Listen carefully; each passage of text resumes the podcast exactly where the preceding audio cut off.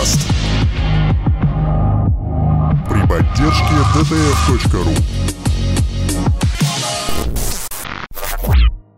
Добрый вечер, дамы и господа. Мы начинаем завтракаст номер 80 под лаконичным и в то же время, в принципе, предсказуемым названием э, «Кровь, вино и лутбокс». Очень предсказуемо вообще просто.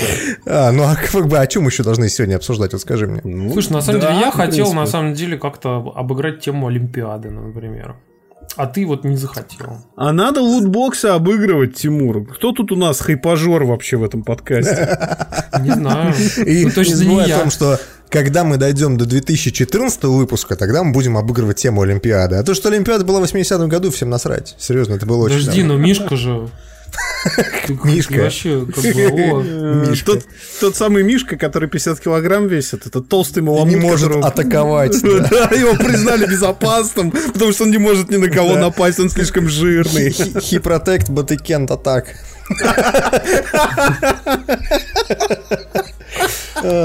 Так, а, как вы понимаете, мы на самом деле а, очень натужно и очень глупо начали а, 80-й выпуск, который на самом деле, если посчитать по а, количеству, там, по-моему, уже 90 выпусков вместе со спешалом получилось, и совсем скоро будет 100. Мы будем отмечать с танцами и плясками и песнями, как вы понимаете. Сделаем какой-нибудь супер классный спешал, типа завтракас из средневековья. На самом деле нет. Я просто это представил. 15 лучших мотык две- 1463 года. Моты- Мотыги от мастерской Возняка, да? Вчера мне в таверне рассказали, как играть в новую игру с картами. Называется Гвинт. Да-да-да-да. Я расскажу вам про новую интересную классную новость, э, которая не интересна примерно никому. Вот. А, Дело в том, что в новом компьютере iMac Pro, а, тот самый, который анонсировали почти полгода назад, и про него, в общем-то, не особо было чего слышно, вот, но якобы он должен выйти вот уже прямо сейчас. Это та самая машинка, которая выглядит примерно так же, как iMac, только черного цвета и стоит 5000 долларов. То есть такая типа мусорка? Нет, как iMac. iMac, не ну, а То есть, то есть, то есть как- такая, как большая такая мусорка. более пафосная мусорка, да? Нет, это как большой телевизор 4К, 5К. Понимаешь? А, это тот, за которым я сейчас сижу. да, Ну, только, это же только помойка чёрный. сраная. Мне нравится сравнение, парни. Сегодня у вас прям день ассоциации какой-то. Ну и что? Это у вас, надо меня приплетать, пожалуйста. Вот. Короче, в общем, в чем прикол, что в iMac Pro впервые э, будет встроен напрямую в систему э, процессор Apple A10 Fusion. Это, напоминаю вам, мобильные процессоры, которые ставят в смартфоны, там, в iPad и прочее. Как бы вот A10 Fusion непосредственно стоял в iPhone 7 и 7 Plus. И в iPad тоже как бы в каком-то. Они, я так запутался в неймингах iPad, что я уже не помню, в каком именно. В iPad каком-то. В iPad Pro... Знаешь, на, на какой-нибудь там конференции Apple э, выходит этот, как его, как его зовут-то, господи, не Стив Джобс, а этот. Какой-то. Какой-то, да. Какой-то И анонсирует iPad какой-то, да. Какой-то iPad, iPad от какой-то компании. С каким-то там дизайнером. Хер знает какой операционкой. Копать какое классное Ох, такси, да. сколько ядер. Спасибо, что не материтесь в подкасте. Не жалеете Димку? Я, я просто, я, я иногда просто, просто у меня руки опускаются, честно сказать. Ну и что, iPad? Ну ладно, короче, в общем, смысл в том, что в iMac Pro будет стоять впервые э, мобильный процессор, но, естественно, он будет стоять не в качестве основного, он будет стоять э, дополнительным, и он будет выполнять довольно важные всякие штуки, например, он будет за- заниматься задачами безопасности. э, Он будет в том То числе... есть шпионить на ЦРУ. Не, он якобы там будет э, как бы все время работать, даже если компьютер просто вот он в розетку, но выключен, как бы он будет работать, например, в том числе, как я понял, как бы с, э, для безопасности, например, для там правильного ра- работы файл Vault и прочих таких штук, ну и для более как бы консумерской вещи, это для того, чтобы работала Hey Siri всегда. А, соответственно, грубо То есть говоря, даже когда он вырублен, даже когда он вырублен, ты можешь сказать, типа там, Hey Siri, там, поставь мне ключи будильник. MacBook, да? типа Блин, того. я зачем сказал, и она вот включилась, черт. Это, это, знаешь, я вспоминаю эту историю, когда, когда только-только Xbox One появился, и он шел с Mandatory Kinect, с обязательным, да? А там какой-то чувак в Call of Duty Ghosts, а, у него был ник Xbox Sign Out. И он, короче, специально тупил, чтобы люди орали в гарнитуру Xbox Sign Out! Их выводил нахер из игры. Да, да, ну, это старая история. Но смотри, ну хорошо, этот RM-чип будет там что-то что делать э, в плане Пока безопасности. что, пока что такие простенькие задачки он будет делать. Но это важный э, прецедент того, что Apple реально начала встраивать хотя бы для чего-то, для каких-то функций эти самые мобильные чипы. Напомню вам, что как раз Apple A10 Fusion, который стоял в iPhone 7 и 7 Plus, э, он по аг- э, агреги... вот этим, как их называются-то эти тесты, эти синтетические тесты, А, как бы, синтетика? да, Ага. в синтетических тестах умудрился перегнать базовый MacBook э, Apple, который на мобильном э, очень простеньком чипе э, от Intel, Core M он, по-моему, называется. Или как-то так. Да-да-да, Core Duo. Ну, Нет, там он, по-моему, называется Core M. Core. M Duo, он, по-моему, Вот. называется как-то так. Короче, вот, Ну да. вот он обогнал вот этот очень простенький процессор, как бы, да, но сам факт, да, что у тебя есть мобильный процессор там армовский, который взял, обогнал там типа интеловский процессор, который типа в большом комплюктере. Ну, Вот. Intel должен напрячься, и, в общем-то, уже, уже Они наверное, уже давно напрягся, напря- да. на- напрягся. да. Ну, мы, собственно, в прошлом подкасте говорили о том, что они не просто напряглись, они уже с AMD начали сотрудничать, как бы, и делать там, типа, Да. более крутые процы. Но сам факт, что говорят, что якобы, ну, Apple там потихонечку тестирует э, вот эти самые макбуки простенькие уже на а, армовской архитектуре, на своих собственных вот этих чипах. И, собственно, напомню вам, что Win- Windows э, тоже начал официально поддерживать э, ARM-архитектуру через там какой-то механизм виртуализации там и чего-то, чего-то еще, короче. Но смысл в том, что чисто теоретически через там 2, 3, 4 там, года мы можем видеть спокойно макбуки на там Apple чипах и какие-нибудь Surface, там Acer и прочее на там чипах от какого-нибудь Qualcomm. Ой, не Ну да. Qualcomm, это как этот, Snapdragon, это кто делает его? Qualcomm, да? Ну, с- с Snapdragon, да. Слушай, ты, кстати, знаешь, мне это вспоминается про... Многие говорят про вот этот дополнительный чип, и меня смущает, что никто не вспоминает. Ну, пацаны, ведь, а, если мне не изменяет память, в PlayStation 4 стоит что-то похожее. Там от- отдельный ARM-чип. Да. Ну, естественно, гораздо проще, но он занимается кнопкой Share. Он пишет геймплей, он помогает системе, он помогает выводить систему из спячки, то есть вот спящий режим. То есть, если вы хотите понять, как в Маке будет работать этот чип и зачем он нужен, вот, пожалуйста, PlayStation 4. Ну да, но в основном его вся функция это как раз share, потому что он в себя пишет э, как раз таки э, вот Да, твои последние да, 15 там- минут. Ну сейчас уже больше, сейчас уже час он может. Ну, уже записывать. час, господи, Да, боже Уже мой. можно час записывать. Надо Но- почистить свою share gallery. Но так или иначе, короче, это довольно интересный прецедент. Посмотрим, что с этим будет дальше. Но вообще, э, я реально вот могу сказать, что даже на iPhone... Вот у меня есть там MacBook Pro Retina 2013 года. И, например, ты запускаешь премьер. Я понимаю, что премьер это так жуткая адская махина, да. И, например, он даже уже на роликах 1080p, который ты там собираешь вместе там в композинг какой-то там из трех дорожек, кучу эффектов там делаешь всякие цветокоррекции, он начинает уже местами давиться. Иногда бывает такое. Блин, у меня iPhone 4К видео собирает уже. Ну, как бы, блин, и Ничего. с цветокором и прочее. Ну, ты уже сидишь и думаешь, блин, у меня самый, самый мобильный телефон, в котором, во-первых, столько же памяти, сколько в моем MacBook, 256 гигов. Он умудряется собирать 4К видосы, как бы, и ему вообще посрать. Он там еще оверлей всякие делает, там, музычку, звуки, а, всякие там цветокоры, как бы, причем довольно качественные, как бы. И, блин, он уже начинает, ну, уже приближаться по базовым функциям, там, к MacBook. Понимаешь? Ну, может быть. Нет, может быть. не понимаю, Тимур, что ты удивляешься? Что ты удивляешься? По сути, ну, другая технология процессоров, но то, что они будут постепенно на них переходить, это же, ну, логично все. Я вообще думаю, что где-нибудь лет через пять, наверное, вся операционная система Мака будет до неузнаваемости изменена, и она будет похожа больше на то, что на айфонах. А вот знаете, вы вот смеетесь, а ведь э, владельцы MacBook, ой, экосистему Mac уже один раз пережили такой свич, когда они с Motorola перешли на Intel. Ну да, ну Вро- да. Вроде как брат жив, никто не умер.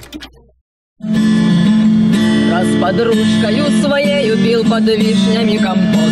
Лишь на миг я отвернулся, на нее упал дропот. За секунду и в лепешку, и везде стекает кровь. Как ты мог, космодесантник, раздавить мою любовь? О, на мою девушку упал космодесантник. О, на мою девушку упал космодесантник Пришил он доспехи алом, вопрошая, где враги. Ответить не могу я, на руках ее мозги. И смотрю я на Аквилу, а по ней стекает кровь. Как ты мог, космодесантник, раздавить мою любовь? О, на мою девушку упал космодесантник. О, на мою девушку упал космодесантник.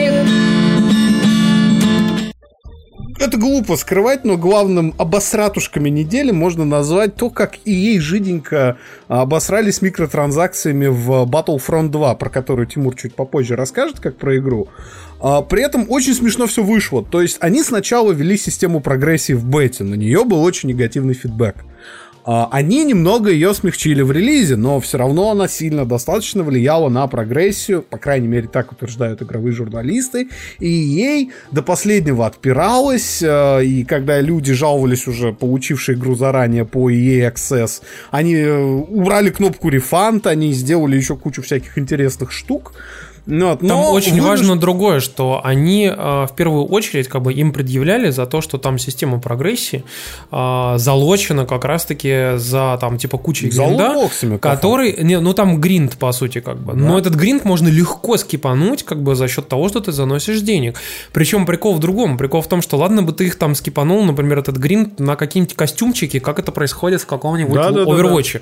Но ты же, блин, можешь на себе сделать скиллы, которые тебе позволят реально нагибать, ходить. как Это бы. правда. И то есть, как бы там реально, да реально нагибать, как бы. И, соответственно, начал, началась, соответственно, вся эта история подниматься в виде бучи такой. Она началась сначала там в нишевых СМИ, потом в технологические СМИ, после Ну, чего, после чего очень интересно, конфликт свернул в другую сторону, знаете какую? Они начали говорить о том, что лутбоксы — это гэмблинг. И вот тут подключилась тяжелая артиллерия. А, Сюжеты, сюжеты про всю эту херню начали снимать CNN, BBC и прочее. И когда, короче, уже начали выходить на огромных там телевизионных каналах супер гигантской просто аудитории, а, история вот с э, как бы тем, что в детской игре есть гэмблинг, вот тут, короче, вот Чему тут- это учит наших детей? Да. Почему никто не подумает о детях? Вот, вот, вот, вот, вот, да подумайте о детях, а как же дети, и вот это все. И вот тут, короче, вся эта история докатилась, конечно, до Диснея, вот, а, потому И что... в это время Микки Маус такой! Сидя на, горе денег такой, выбираясь из-под долларов. Нет, вы, вы «Я причем, обосрались, хо-хо!» вы причем пропусти- пропустили лучшую часть этой истории, понимаете? Там ведь еще в процессе разворачивания всего этого, ведь и общались а, а, с комьюнити, то есть там были бед- бедные несчастные комьюнити-менеджеры, которые ели говно ложками просто столовыми от игроков. И один из них наелся целого КАМАЗа, потому что он сошел на Reddit, оставил там собственный сухой корпоративный ответ такой в духе, ну, мы считаем, что система прогрессии должна быть такой, чтобы Ревординг. чувствовал, да, свои достижения по-настоящему. В итоге, пацаны, это самый заминусованный коммент, пост в, ито- в истории Reddit, в Да, там истории минус Reddit. 500 тысяч или минус 600 тысяч уже даже. Да, там просто, просто ад. То есть это если человека кормить говном, это его накормили Титаником говна. После этого, но после этого ей не остановилась и потребовался, собственно, Микки Маус, который прилетел на личной звезде смерти и сказал, ого, давай тормози, ха-ха, иначе я взорву тебя. То есть, Ну, ходят слухи, что якобы Дисней пригрозил EA э, отбором э, по- эксклюзивных прав на разработку игр Star Wars, потому что якобы это стало очень мощным скандалом, которым просто-напросто связан с брендом Star Wars. Не в целом как бы с игрой или с EA, а Да, ну, да, да. есть же бренд Star Wars, как бы, а тут его берут и говорят, вообще-то вы знаете, вы покупаете э, игру семейную, а там гэмблинг. А как же нашему маленькому некрасиво Джошу, вот как бы, вот как же, он будет мои кровные деньги заносить и играть в казино? Санта Казино принесет ему не отнимайте у родителей детей деньги, которые те могут оставить в Диснейленде. В общем, примерно такой вывод был из этого всего. Но, Ну, ну тут, да. ш- тут что интересно, короче, что в первую очередь, э, во-первых, э, они э, взяли, соответственно, выключили все микротранзакции, но не полностью. а- Полностью. А, как они, Полностью. они сказали так, что типа они их Они, вернут в они каком-то типа могут это будущем. вернуть, да, в каком-то виде, но знаешь, это мне кажется такая плохая мина, ой, хорошая мина при плохой игре, потому что им же, понимаешь, у EA-то жопа двойная, у них с одной стороны есть, ага, Микки, Микки Маус, давай я тебя стропоном в задницу. Вот. А с другой стороны, у них есть акционеры, которые, в общем-то, тоже могут стропоном в задницу. И как-то вот такая ситуация щепетильная. Поэтому, да, Микки Маус, конечно, победил, но мы, может быть, в будущем что-то вернем. Вы там забудете, мы надеемся, про это все. Когда хайп уляжется. Да, да. Ну, вы знаете, хайп хайпом, но вообще ситуация беспрецедентная, конечно. Я вот Да, не помню да, ничего подобного, абсолютно. чтобы кто-то вот так вот э, пошел, э, дал заднюю. Потому что я могу сказать, что как бы похожую систему прогрессии можно, ну, отчасти, как бы, да, она, например, там в GTA Online. А, Но там нету FIFA. рандома, потому что ты получаешь эти деньги и тратишь их как бы... FIFA. Но FIFA Ну, же FIFA. тоже А, от ну еще FIFA, от- да, кстати, кстати, от да. EA, не забывайте об этом. И, кстати, на самом деле, там же был прикол в том, что вот эти все статьи шли о том, что якобы, типа, а, чуваки, которые играют в FIFA, сказали, а чё, а чё, а чё? А что так А можно чё, а было? чё, А чё? чё не? А чё чё так-то? Я А чё вот- не так? Я вот там покупаю лутбоксы. А что, я, я Ultimate Team собрал уже все полностью. Да, я 200 чё тысяч так? занес, а что? чё? А что такое? Вот, вот, вот, вот вы пока смеетесь, тут хихоньки-хахоньки шутите, тут нам написали, отобрать у EA права и отдать CDPR. Чувак, тогда играть по, по Звездным войнам выйдет примерно в далеком-далеком году в далекой-далекой галактике. После Cyberpunk 2077. В 2078, да. Ну да. Зато без лутбокс. Но так или иначе, короче, давайте я вам расскажу просто про Battlefront сам по себе. Потому что я умудрился в него поиграть практически все Подожди, вот выходные. ты просто объясни мне, э, я вот, может, это не очень уловил. То есть ты начитался всей этой фигни, э, весь этот скандал был про него в курсе, но ты все равно сознательно пошел и купил игру? Нет, смотри, предыстория такая. Я в четверг э, сидел, как раз э, смотрел на всю эту свистопляску с EA, когда уже там просто градус Мне накала было был. грустно, да, а дальше не помню. Нет, У градус, меня упал лутбокс, да. Короче, градус накала был уже какой-то просто феерический. И в этот момент я как раз написал тогда в Твиттере еще о том, что, типа, интересно, как, например, в такой ситуации, как в которой, например, в свое время был Blizzard а, с Diablo 3, а, когда они выпустили игру, которую все просто дичайше хуесили в этот момент, и, соответственно, они э, пытались как-то решить проблему, у них получилось, и, собственно, они завоевали обратно э, расположение фанатов. Вот я хотел понять, я тогда написал, что же сделает я, как бы, и буквально через там 6 часов э, садится я и пишет о том, что все, мы отменяем все микротранзакции. Ну и, собственно, я подумал, блин, ну раз игра в целом мне понравилась в бете, я подумал, надо взять. Я пошел, короче, и с своими супер методами, как обычно, взял игру в ритейле за 2000 рублей всего. А я Вот. напомню, что еврей в подкасте Максим, но это незаметно. Ну, я-то как бы что, я-то что, я как бы, мое дело мало, я пошел, купил игру в два раза дешевле, вот. И, собственно, как бы с целью того, ну, на диске, естественно, чтобы, если что, продать ее очень быстро, за дороже на тысячу рублей, чем купил. Вот. И, соответственно, что я сделал? Подожди, то есть мало того, что ты солодбоксы заносить не хочешь, ты еще и продать ее умудрился. Хотел да? заработать на ЕА, да. Отлично. Ну и что вы думаете, короче? А, да. В общем-то, э, игра оказалась очень хорошей. Внезапно. А, Я поиграл совсем чуть-чуть в компанию, очень-очень немного в компанию поиграл, поэтому я о ней говорить не буду. Я поиграю в ней только на этой неделе. Я поиграл очень много в мультиплеер, там раскачался что-то там до 14 что ли левела, э, как бы за три дня. Раскрылся кучу-кучу всяких вещей, но, например, мы пока играли, э, поняли очень важную интересную штуку, что система прогрессии настолько неочевидная и настолько непонятная, что, э, ну, как бы, блин, ты сидишь, играешь, и ты не понимаешь, например, как скиллы открывать. И тебе, Подожди, например... у тебя есть там какой-то, как я не знаю, там, интерфейс персонажа или что? Ну, смотри, то есть, грубо говоря, у тебя есть персонаж, у которого есть карта. Для того, чтобы, Ну. типа, открыть карты, как бы, вот, которые и являются скиллами, как бы, тебе сразу дают понять, что ты открываешь лутбокс, а, соответственно, лутбокс откроешь, у тебя попадаются рандомные карты. И ты такой, ну, окей, типа, окей, face, как бы, идешь и открываешь эти, собственно, лутбоксы, карты. Но у лутбоксов-то мало, карт тоже мало, короче. И ты сидишь думаешь, блин, ну, а как же... И тем более рандомно падают они. И ты думаешь, какого хрена? Че я, ну, что я буду, блин, получать рандомные карты, которые я вообще даже не хочу? И так мы играли два дня, короче. И вот сегодня я там чуть-чуть успел поиграть. И тут меня осенило просто случайно, что, оказывается, карты можно открывать самостоятельно с помощью э, крафтинг tools, короче. То есть ты набираешь некую три валюты разных, и одной из этих валют ты можешь открывать карты. И есть же- валюты! Три разных валюты. валюты. Это, Три. это, это что, Зимбабве, что ли? То есть Это- биткоин, национальный бакс? Пацаны, это Clash of Clans чистой воды. Еще, еще алмазы не забудь, Макс. да. Э, ну, Там кристаллы. Там реально кристаллы. волш- Слушайте, но подождите, я все могу понять, там, э, лутбоксы, да, там, э, микротранзакции и прочее, прочее. Но зачем три валюты? В чем прикол? Это примерно как Destiny, короче, где у тебя есть Сильвер, у тебя есть э, Глиммер и у тебя Так. есть марки. Три Но точно две так же из этих валюты. валют ты зарабатываешь в игре, а третью ты покупаешь за деньги. Здесь А то же самое. Здесь тоже есть третья валюта, которую ты покупаешь Только за все три деньги. ты за но и- деньги покупаешь. Не- Нет, здесь есть третья валюта, которую ты покупаешь за деньги, но ее типа отключили, но есть челленджи в игре, которые тебе ее тоже дают. Ну как в игре, как тебе Сильвер, Bright...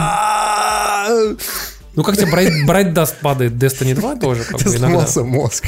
Можно попроще? Прям вот Короче, для, для, для дебилов. да. Короче, суть в том, что оказывается, ты, ты получаешь в лутбоксах crafting part ы, с помощью которых ты можешь апгрейдить карты или покупать себе новые карты, а также в лутбоксах ты покупаешь себе, собственно, карты рандомные, которые тебе падают.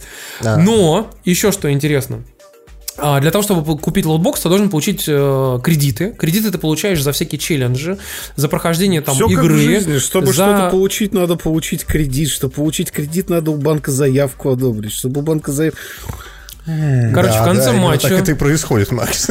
Да, ужас какой, а. Ну и, короче, в конце матча ты тоже получаешь эти все кредиты, и, соответственно, таким образом ты, как бы, вот у тебя такая экономика. Ты покупаешь лутбоксы с картами, ты, э, в том числе, кроме карт, тебе попадаются крафтинг-парты. Крафт- На крафтинг-парты ты покупаешь карты, которые ты сам хочешь, и апгрейдишь карты, которые ты хочешь сам.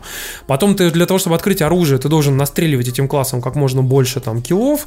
Потом у каждого оружия еще есть свои апгрейды, короче. Ну, в общем, там реально довольно сложная система. Это сло- намного сложнее, чем было в Battlefront первом, но при этом она а, довольно интересно сделана, и когда ты привыкаешь, то, в принципе, как бы, ну, там есть определенная степень свободы, в принципе, ты можешь нормально с ней управляться. Но... Ну, то есть, перефрази- перефразируя на русский, игра, в принципе, не такая прям страшная со своими э, лутбоксами и всем прочим. Просто, грубо говоря, ты можешь рандомно получать эти перки, а можешь их крафтить, тратя Да, ту же самую но внутреннюю валюту. что да? прикол, в чем прикол? Что если бы у тебя было бы бабло, и ты мог бы заносить бабло, то ты мог бы этот процесс просто тупо ускорить. И получить себе, например, там улучшенную броню, улучшенные скиллы, например, там какие-нибудь, улучшенный там кулдаун скиллов, кулдаун там оружия и прочих вот этих всех вещей, просто тупо занеся бабла. Ну, живого. А теперь так уже сделать нельзя, получается. А теперь так уже нельзя. Теперь только вот по-честному ты должен сидеть, все это открывать, разбираться в этой системе. Ну хорошо, а как, как вот мне, вот я хочу прям сразу же поиграть Дарт Вейдером.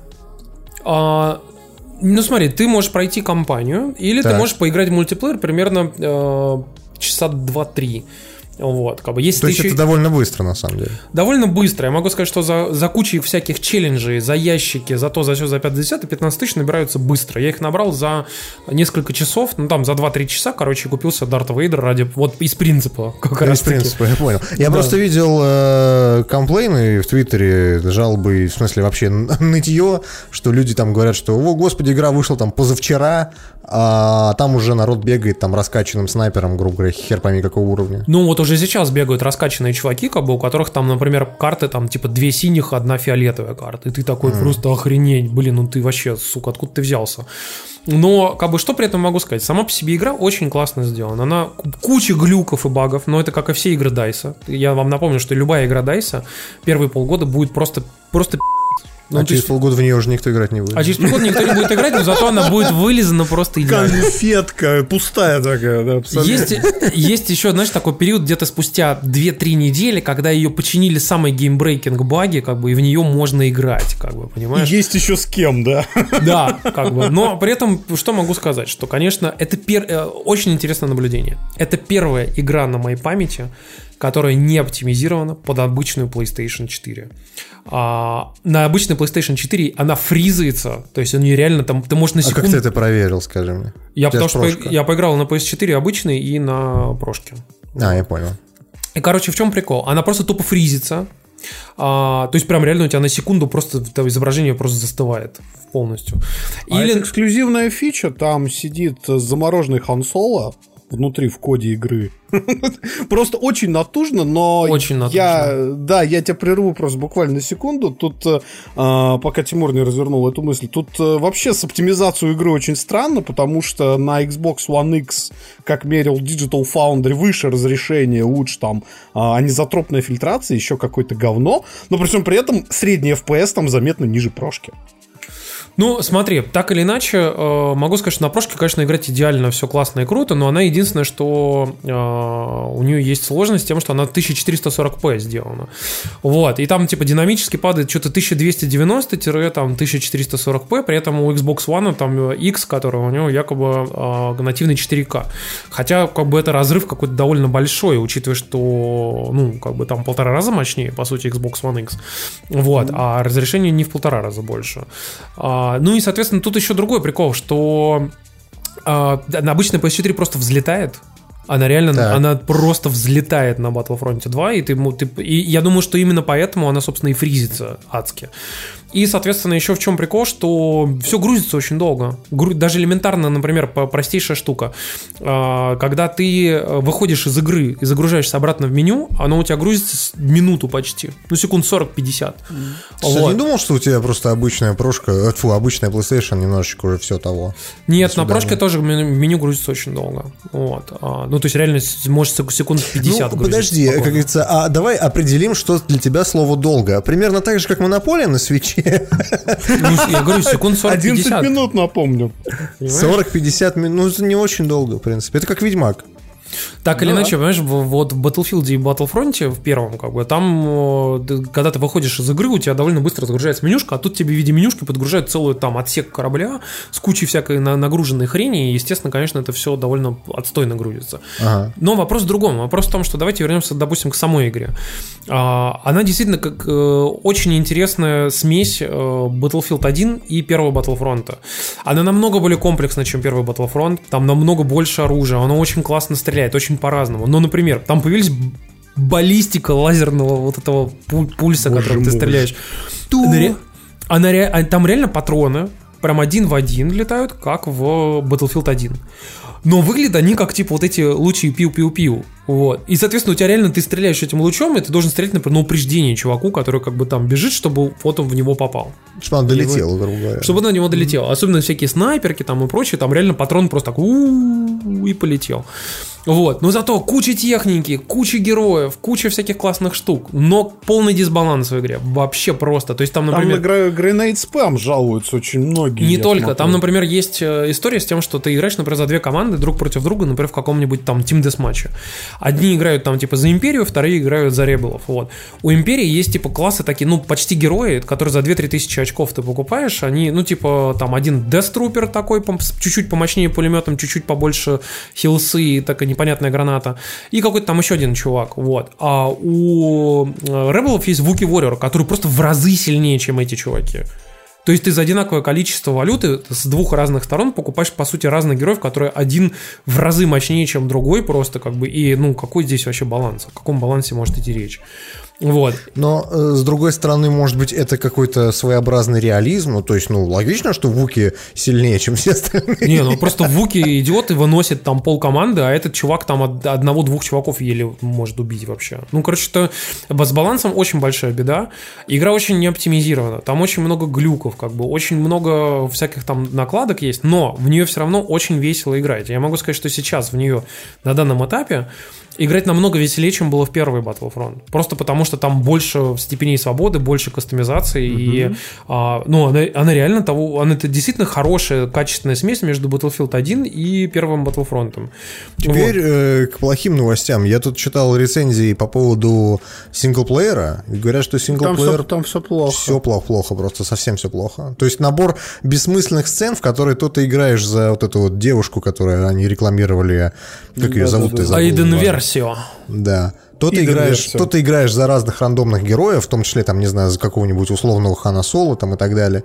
Хан все Соло, это Хан собирается в довольно, в довольно тупой сюжет, который, по идее, должен тебе э, служить некой такой прокладкой между э, каким-то там четвертым эпизодом Нет, между Не-не. шестым и седьмым. Шестым и седьмым, да. Вот, Я есть- смотрел стримы, и там все очень плохо, на самом деле. Я тоже посмотрел пару роликов, но, честно сказать, мне удивительно другое, то, что люди вообще чего-то ожидали от сингла DICE. DICE никогда в жизни не делал хороший сингл. Ну, то есть, Ну, э, да. кроме, может быть, там какого-нибудь, Bad я не знаю, Company 2. Bad, Bad Company, да. Но и то, это, знаешь, тоже с натяжкой очень сильно, можно сказать, что это DICE, тот, который сейчас есть. Ну да, ну да. Ну, Вот. так или иначе, давайте, короче, остановимся на том, что на самом деле, если вы поклонник э, Звездных войн, если вы поклонник э, шутанов а-ля Battlefield, и если вам, в принципе, более-менее понравился первый Battlefront, то, скорее всего, вам понравится игра. Пока не отключили микротранзакции, там, в принципе, реально довольно клево э, работает вся эта история. Э, довольно интересная система прогрессии, классное оружие, весело стрелять, э, особенно если вы играете с пачкой, то вообще реально клево играть. Поэтому, в принципе, я бы посоветовал. Как бы. Но если у вас есть возможность купить ее в два раза дешевле, как у меня, например, то было бы неплохо. Или получить бесплатно через год. Слушайте, кстати, вот вы пока не убежали от этого, тут надо напомнить, и, в общем-то, нам тут слушатель подсказывает, что вполне верно, что в свете вот всей вот этой ерунды, которая случилась с лутбоксами, а игра, кстати, тут надо заметить, стартовала хуже первой части, по крайней мере, в рознице, а EA начала пересматривать модель монетизации не только в Battlefront, например, в Need for Speed э, новом Payback, который все в шутку дразнят в интернете Need for Speed Refund, а сейчас убирают, убирают лутбоксы, пересматривают всю внутриигровую экономику, а грустный-то факт в том, что я играл в Refund, и это достаточно неплохая гонка, которая полностью калечит вот эту систему монетизации. Если они ее уберут, игра ведь хорошей станет. Need for Speed Refund. Не уверен, честно сказать, но посмотрим. И радость разрывает изнутри Остался где-то там нелепый страх Наконец-то еду я на родину, родину. О боже, как ты стала хороша Жаль, что видят это лишь немногие, многие На родину я еду к корешам, на прошлой неделе э, прошла церемония награждения Golden Joystick Awards 2017. ну и, честно сказать, мы, у нас результаты у нее сложились вполне себе такие предсказуемые. Ну, то есть, грубо говоря, лучшая игра года, угадайте все раз какая. Ну, просто вот, вот, вот несмотря, несмотря в шоу-ноты, несмотря в Google, давайте. Какая лучшая ну, игра года? Ну, ну, ну, PUBG же, конечно. Нет, еще. Тимур. Подожди, лучшая прям игра? Да, Прям вот лучшая лучше, игра года. лучше. Игра года, вот игра года. Смотри, давай я сейчас тебе скажу. Давай, очень просто. Nintendo. Да. Просто, по- да нет, да ты не понял. Nintendo. вообще? Любая игра. В принципе. Любая. Ну нет, Это же- не попал, кстати, в список, честно скажу. Да подожди, это все хейтеры просто. А так на самом деле Nintendo. Просто ты берешь и говоришь Nintendo. И все такие сразу лучшая игра. Лучшая игра года, лучшая игра года. Тут всё. стоит на самом деле упомянуть, что вообще, в принципе, церемония вот эта Golden Joystick, она с какого-то 83-го, что ли, года проводится, и, по сути, ее, ну, де- де- она когда-то давным-давно принадлежала медиагруппе, которая выпускала журнал э, Nintendo Magazine. Так что, в принципе, Да, вполне- у них, у них, у них в генотфонде это осталось. Вполне логично, что игр Nintendo на самом деле в списке много. Не могу сказать, что не заслуженно, но на Ну, самом слушай, деле а много, другой- серьезно. а Практически во всех номинациях у меня на самом деле вот э, самый простой вопрос. Ну ладно, хорошо с ним лучшая игра года Le- Legend of Zelda. Я, в принципе, с этим согласен. Выбор критиков тоже Legend of Zelda, тоже можно понять. Лучшая игра для Nintendo тоже Legend of Zelda. Хотя тут бы я поспорил, на мой, на мой взгляд, лучшая игра для Nintendo все-таки Марио какой-нибудь. Но, тем не менее, то есть это, это, все, это все ясно. Но, пацаны, как можно было дать награду за лучшее звуковое сопровождение Зельде? Вот Объясните мне. А это мне вспоминается, ты знаешь, когда Оскар за лучший звук дали фильму «Гравитация», где звука нет. Да, ну то есть как бы передать, передать тишину, что ли, ну то есть как-то это так, потому что Ну, если, кто не, если кто не играл, я вам просто объясню, что э, по сути большую часть Зельды вы слышите там э, дыхание ветра, пение птичек, да, и вот эту всю ерунду. Да-да-да-да, и вот этот звук идиотский, который вы поднимаете что-нибудь. То есть э, музыкального сопровождения как такового в Зельде очень мало, и оно играет только в определенные моменты. Или, допустим, вы там, не знаю, куда-нибудь ска- скачете на лошади довольно долго, да, и спустя какое-то время такая плавно начинается мелодия, и она же плавно заканчивается. То есть большую часть игры вы проводите, ну, по сути, в тишине. Поэтому довольно странно, что звуковое сопровождение дали. Я, я не знаю, может быть, подразумевалось типа звуковой дизайн или как-то так. Не, ну лучший звуковой дизайн тогда, если что, был бы из него какой-нибудь Battlefield, потому что там позиционирование вот Нет, это все. нет, нет, Hellblade вообще однозначно в этом. Да, году. Hellblade, кстати, да, пожалуйста. По звуку всех Но- зарулил Да- Hellblade. давайте, давайте я все-таки зачитаю а, номинации. Значит так, лучший сюжет Horizon Zero Dawn. Ну, А, в принципе, да. Ну, спорно, но окей. На мой взгляд, концовка там слита. Возможно, что критики просто до нее не дошли. Слушай, мне очень понравился сюжет, он, по крайней мере, очень свежий. И это то, то, то, чего ты не ожидаешь от этой игры. Совершенно. Да, согласен, согласен. Окей, повествование Horizon Zero Dawn. А, Визуальный дизайн Cuphead. Ну, тут понятно. Cuphead, в принципе, тоже абсолютно солидарен. Звуковое сопровождение Legend of Zelda. Лучшее актерское исполнение это Эшли Бёрдж за роль Элой в Horizon Zero Dawn. Вот тут я мог, честно сказать, поспорить на самом деле. Да можно было бы, Потому кстати, что- вот эту бабу Сенуа как раз таки. Да, да, да, потому что вот у нее как раз Вы получилось. не понимаете, игры, Да. которые а, номинируются на Golden Joystick, они идут за первые два квартала. А, А, туда то есть ты хочешь просто- сказать, что в следующий, в 2018 Да, там- в 2018 году туда будут Hellblade номинировать. То есть там есть момент, связанный с тем, что там такой же немного долбанутый э, Ты знаешь, а регламент вот The Game работ, Awards- как на Оскаре. А вот The Game Awards, который сейчас Джофф Килли делает, там, например, есть Hellblade. Да, но потому что она проходит в декабре.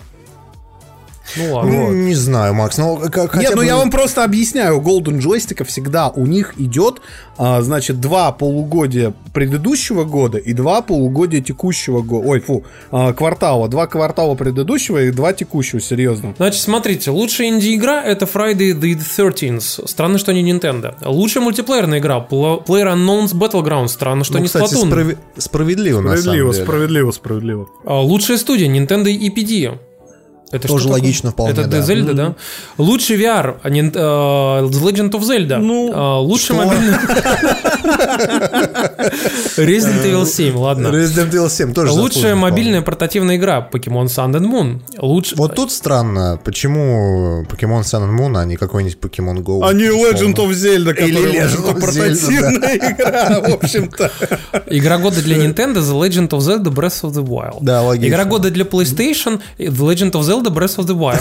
Игра года для Xbox The. Legend of Zelda The Breath of the Wild. Cuphead, окей, да. Cuphead. Да. А, выборы критиков The Legend of Zelda Breath of the Wild. Самая ожидаемая игра The Legend of Zelda Breath of the Wild.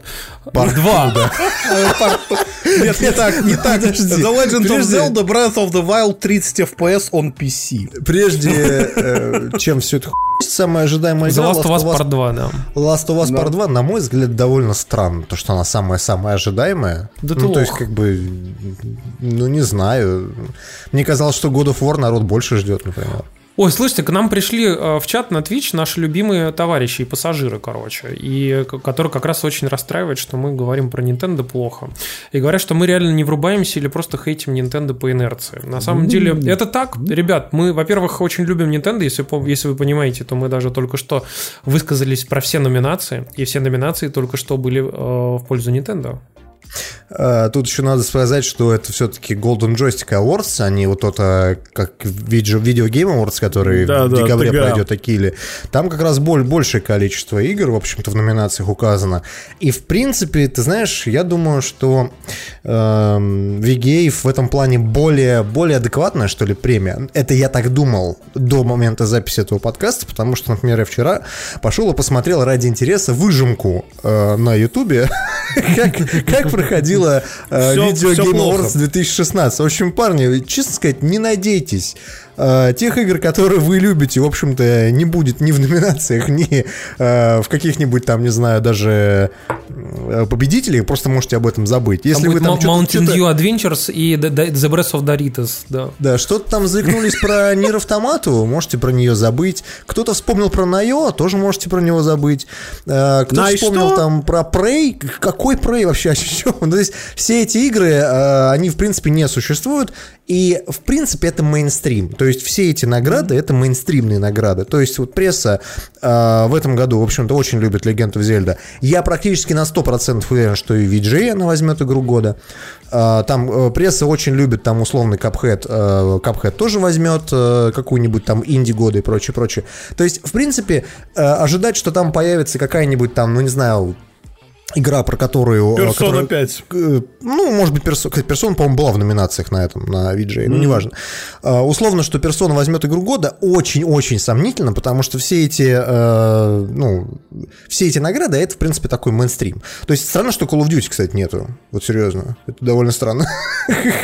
Ну, это же не камильфо, понимаешь? Call of Duty ну нет вы- на ну свече. Вот и все. Вы, вы, вы, вы далеко ушли, а между тем есть еще одна награда Golden Joystick, с которой я полностью согласен и очень рад, что она была вручена в этом году. Это Lifetime Achievement, ее в этом году Сид Мейер получил вообще-то.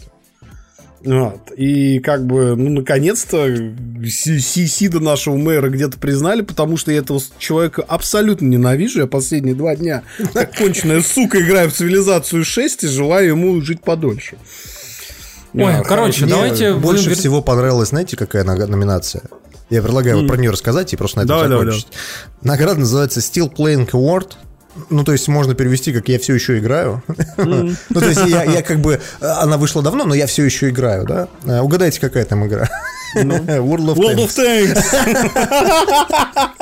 Слушайте, нам тут на самом деле ребята э, довольно правильно подсказывают э, то, что Максим опять напил по поводу двух э, кварталов первого, потому что там мало того, что есть э, и Сенуа, э, это как ее там, ну вы поняли, так и там и Марио Одиссе есть, который вышел вообще вот только сейчас, поэтому... Ну, Где? нет, слушай, Где? подожди, это, это кто говорит? он типа был есть? в номинациях, как бы. Я, по-моему, помню, А, в что он тоже там Мы был, говорим да. про этих, про Победителей. победителей. Да. Да, но... Нет, если он был в номинациях, то странно, потому что у джойстика реально очень-очень ебанутая система выбора номинантов. Я просто это помню, потому что в прошлом году там вообще пи***ц творился. Вот, то есть там было очень странно. Были игры там, которые вышли, но они вообще не попали. Были игры, которые вышли прошлым годом, но они попали. Короче, Needs Investigation. В какой-нибудь э, видео Game Awards 2018 или там Golden Joystick 2018 Skyrim-то на свече попадет? Skyrim VR. Skyrim. А что, очень классно. Лучшая игра года. Skyrim там на Xbox One X. Э, Там, не знаю, там лучшая VR-игра. Skyrim VR. Лучшая мобильная игра. Skyrim. Skyrim iPad Edition, да. Самая ожидаемая Skyrim 2. Все, все, все, прекратили, прекратили этот отстой. Все. Спасибо, спасибо. Алло. Алло. Алло, Алло, здрасте. алло, Здрасте. алло, Алло. алло, Алло. Алло, Алло. алло, Алло. алло, Алло. алло, Алло. алло, Ну, алло. алло, Че говоришь, Наташ? Алло, говорю. Алло. алло, С праздником тебя тоже. вас тоже. Сделай погромче телевизор, тебя плохо слышно. А я, не- я ничего не слышу. А, вот и хорошо. Как тебя звать? Святой... Алло, Кирилл, возьмите себя в руки. Кирилл. алло, Алло. Алло. Алло. Все вместе. Алло. Алло. Алло. Хорошо проходит у нас День Святого Валентина на MTV. алло, Алло. Алло. алло, Ну, алло. Что будем слушать? а? До свидания. Мы расскажем вам сейчас про очень классную штуку. А, Место, где вы можете нам еще больше значить денег. А, Как вы знаете, существует Patreon, э, соответственно, где мы находимся и куда мы стараемся первыми выкладывать нормально отмастеренные, сделанные, со собранные выпуски э, этого подкаста. Вот, без вот этих дебильных перебивок, которые вы только что слышали минуту назад.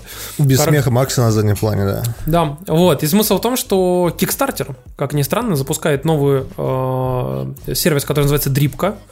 Точнее, d.rip. Там анонсируют Shenmue 4. Дрипка? А Она, у тебя с атомайзером или ты как там ватку промокаешь? А Это то уже не ко мне. вещь тонкая. Она с кикстартомайзером, да.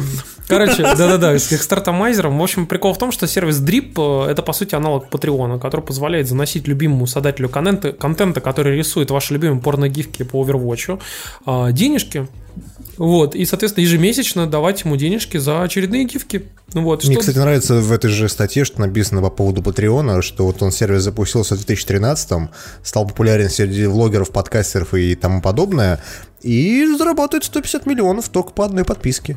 150 миллионов долларов. Охренеть просто. Может, нам какой-нибудь сервис замутить, там, не знаю, дернуть Бобука, сказать, Гриш, надо, короче, на базе Яндекса делаем херстартер какой-нибудь. Будем Мы ни хера не делаем на ваши деньги. Да, да, да. Ты просто ни хера не делаешь, а забираешь себе комиссию. Отлично же. Ну, я, ну, это можно рассмотреть, кстати, да. Хорошо. Да, но это я, это я вырежу. Делайте, парни. Все хорошо. Останется между нами и теми, кто нас в онлайне сейчас слушает.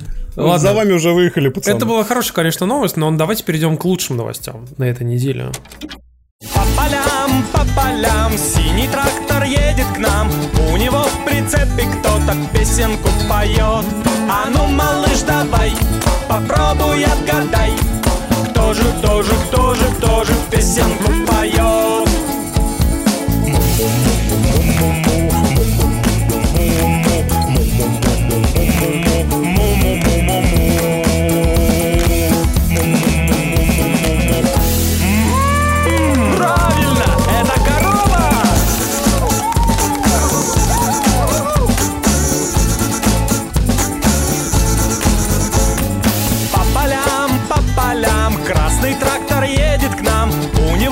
в прицепе кто-то песенку поет.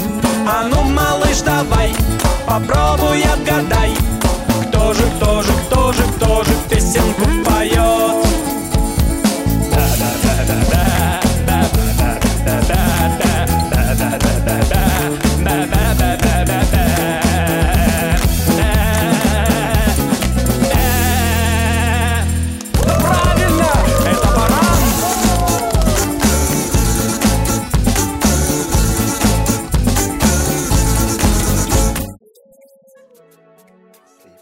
Это не дандобойский подкаст, я напоминаю. Мы здесь очень любим Не-не, Switch, подожди, сейчас поэтому- мы переключились аккуратно, значит, switch, мы переключились на... Switch, мы нажали на Switch. На да. а, то, что теперь мы фанаты Microsoft. Давай, жги. Да, мы огромные фанаты Xbox, особенно я просто. Я вообще с детства главный за Xbox. ге- генеральный хейт-менеджер Завтракаста. У меня Microsoft. 360 был. У меня, у меня, у меня вообще самый У меня первый три было. И One у меня был. меня три было. Вообще, у нас на троих вообще все Xbox были. Да, да, между прочим. А, Так, и чё? Так вот, так вот, компания Microsoft, вот сейчас будут отличные новости, распродала весь стартовый тираж Xbox One X в Японии за первую неделю. Это, пацаны, 1344 консоли. Классно. 1344, ну, это примерно столько же, сколько она в России купила. Да, за эту же неделю было продано 79 тысяч, почти 80 тысяч Switch, 20 тысяч PS4, 6 тысяч PS4 Pro и примерно 5 тысяч PlayStation Vita. Ну, и, да, к А слову, Xbox ну, One подождите. 121 штука. А между прочим, да, Xbox One обычных продали 121 шту штуку. Это штучные экземпляры. Специальные. А это, вы, вы знаете, мне кажется, что просто все эти консоли в Японии покупают экспаты, сотрудники посольств, а, эти высланные бака-гайдзины, которых там на работу в Америке не военной, на военной базе солдаты на военной базе, да, где-нибудь в да, Окинаве да. там, знаешь. э, То есть им просто штат Xbox на военной базе обновили. Слушайте, Ну, ну, знаете, смеяться над Xbox в Японии, это как смеяться над, над Nintendo в России. Примерно то же Ну самое. да, в это, во-первых, чревато, а во-вторых, ну, как бы, ну, лежачего не бьют, серьезно.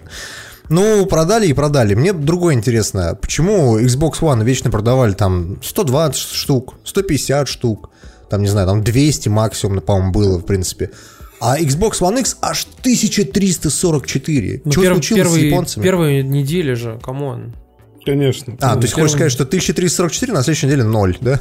Через неделю Не, 0. посмотрим, но я думаю, 121 штука дальше. То есть это, типа на год вперед купили, я понял. Не, ну как бы желающих, я думаю, что довольно много, учитывая, что вот эти самые 1344 консоли, там их вроде как типа, ну короче, тысяча с чем-то консолей завезли, их А все вы- распродали, да. как бы, и настолько, кстати, ажиотаж был на самом деле на них, э, что даже Amazon, который японский продает эти самые консоли, поднял цену чуть ли там, ну, не в два раза. Вот. А знаете почему? Тут есть, ну тут есть момент.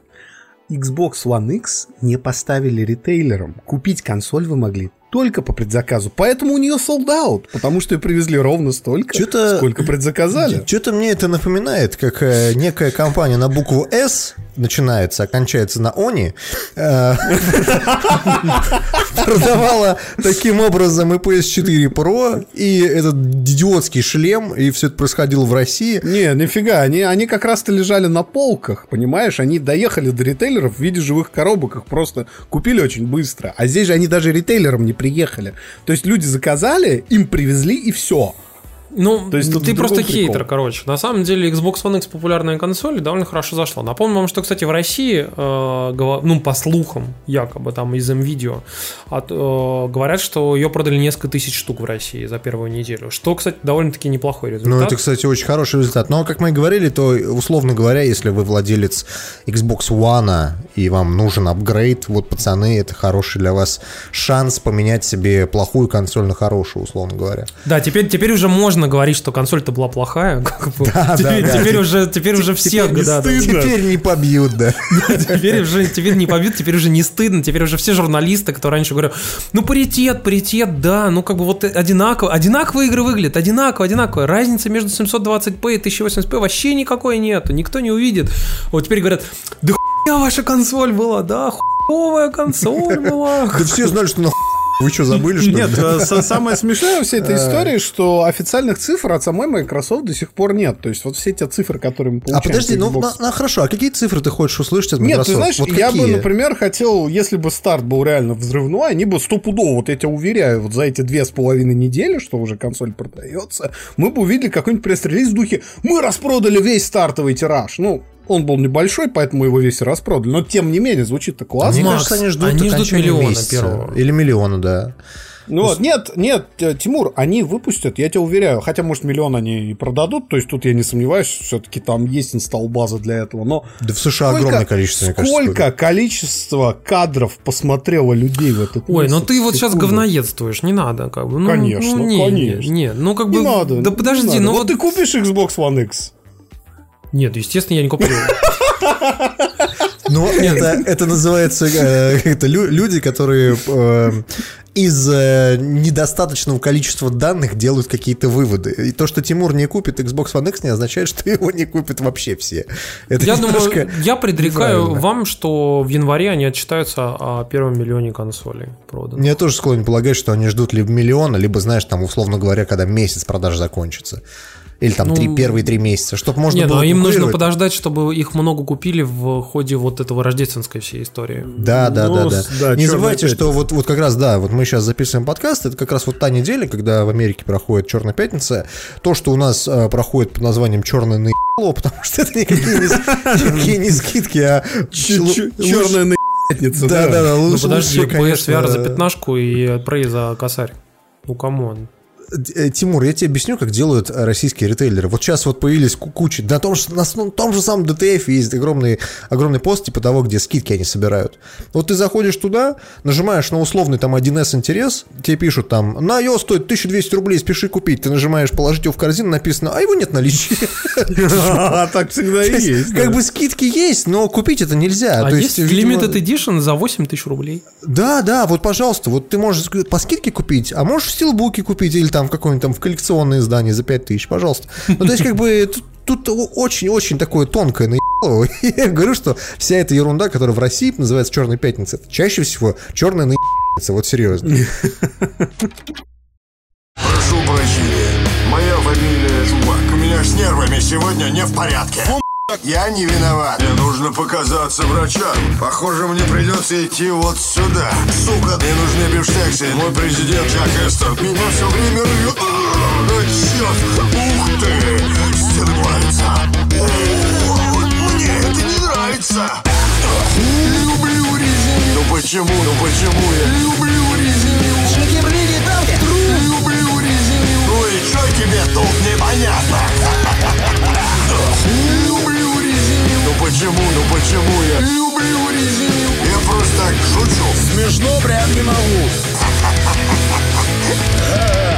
Я никогда не любил видеоигры. Слышь ты, тушкан, ты в натуре Дефективный, не базара, моргала, не мозоль Ты понял, нет? Ты, вероятно, и не думал, что есть бронежилет.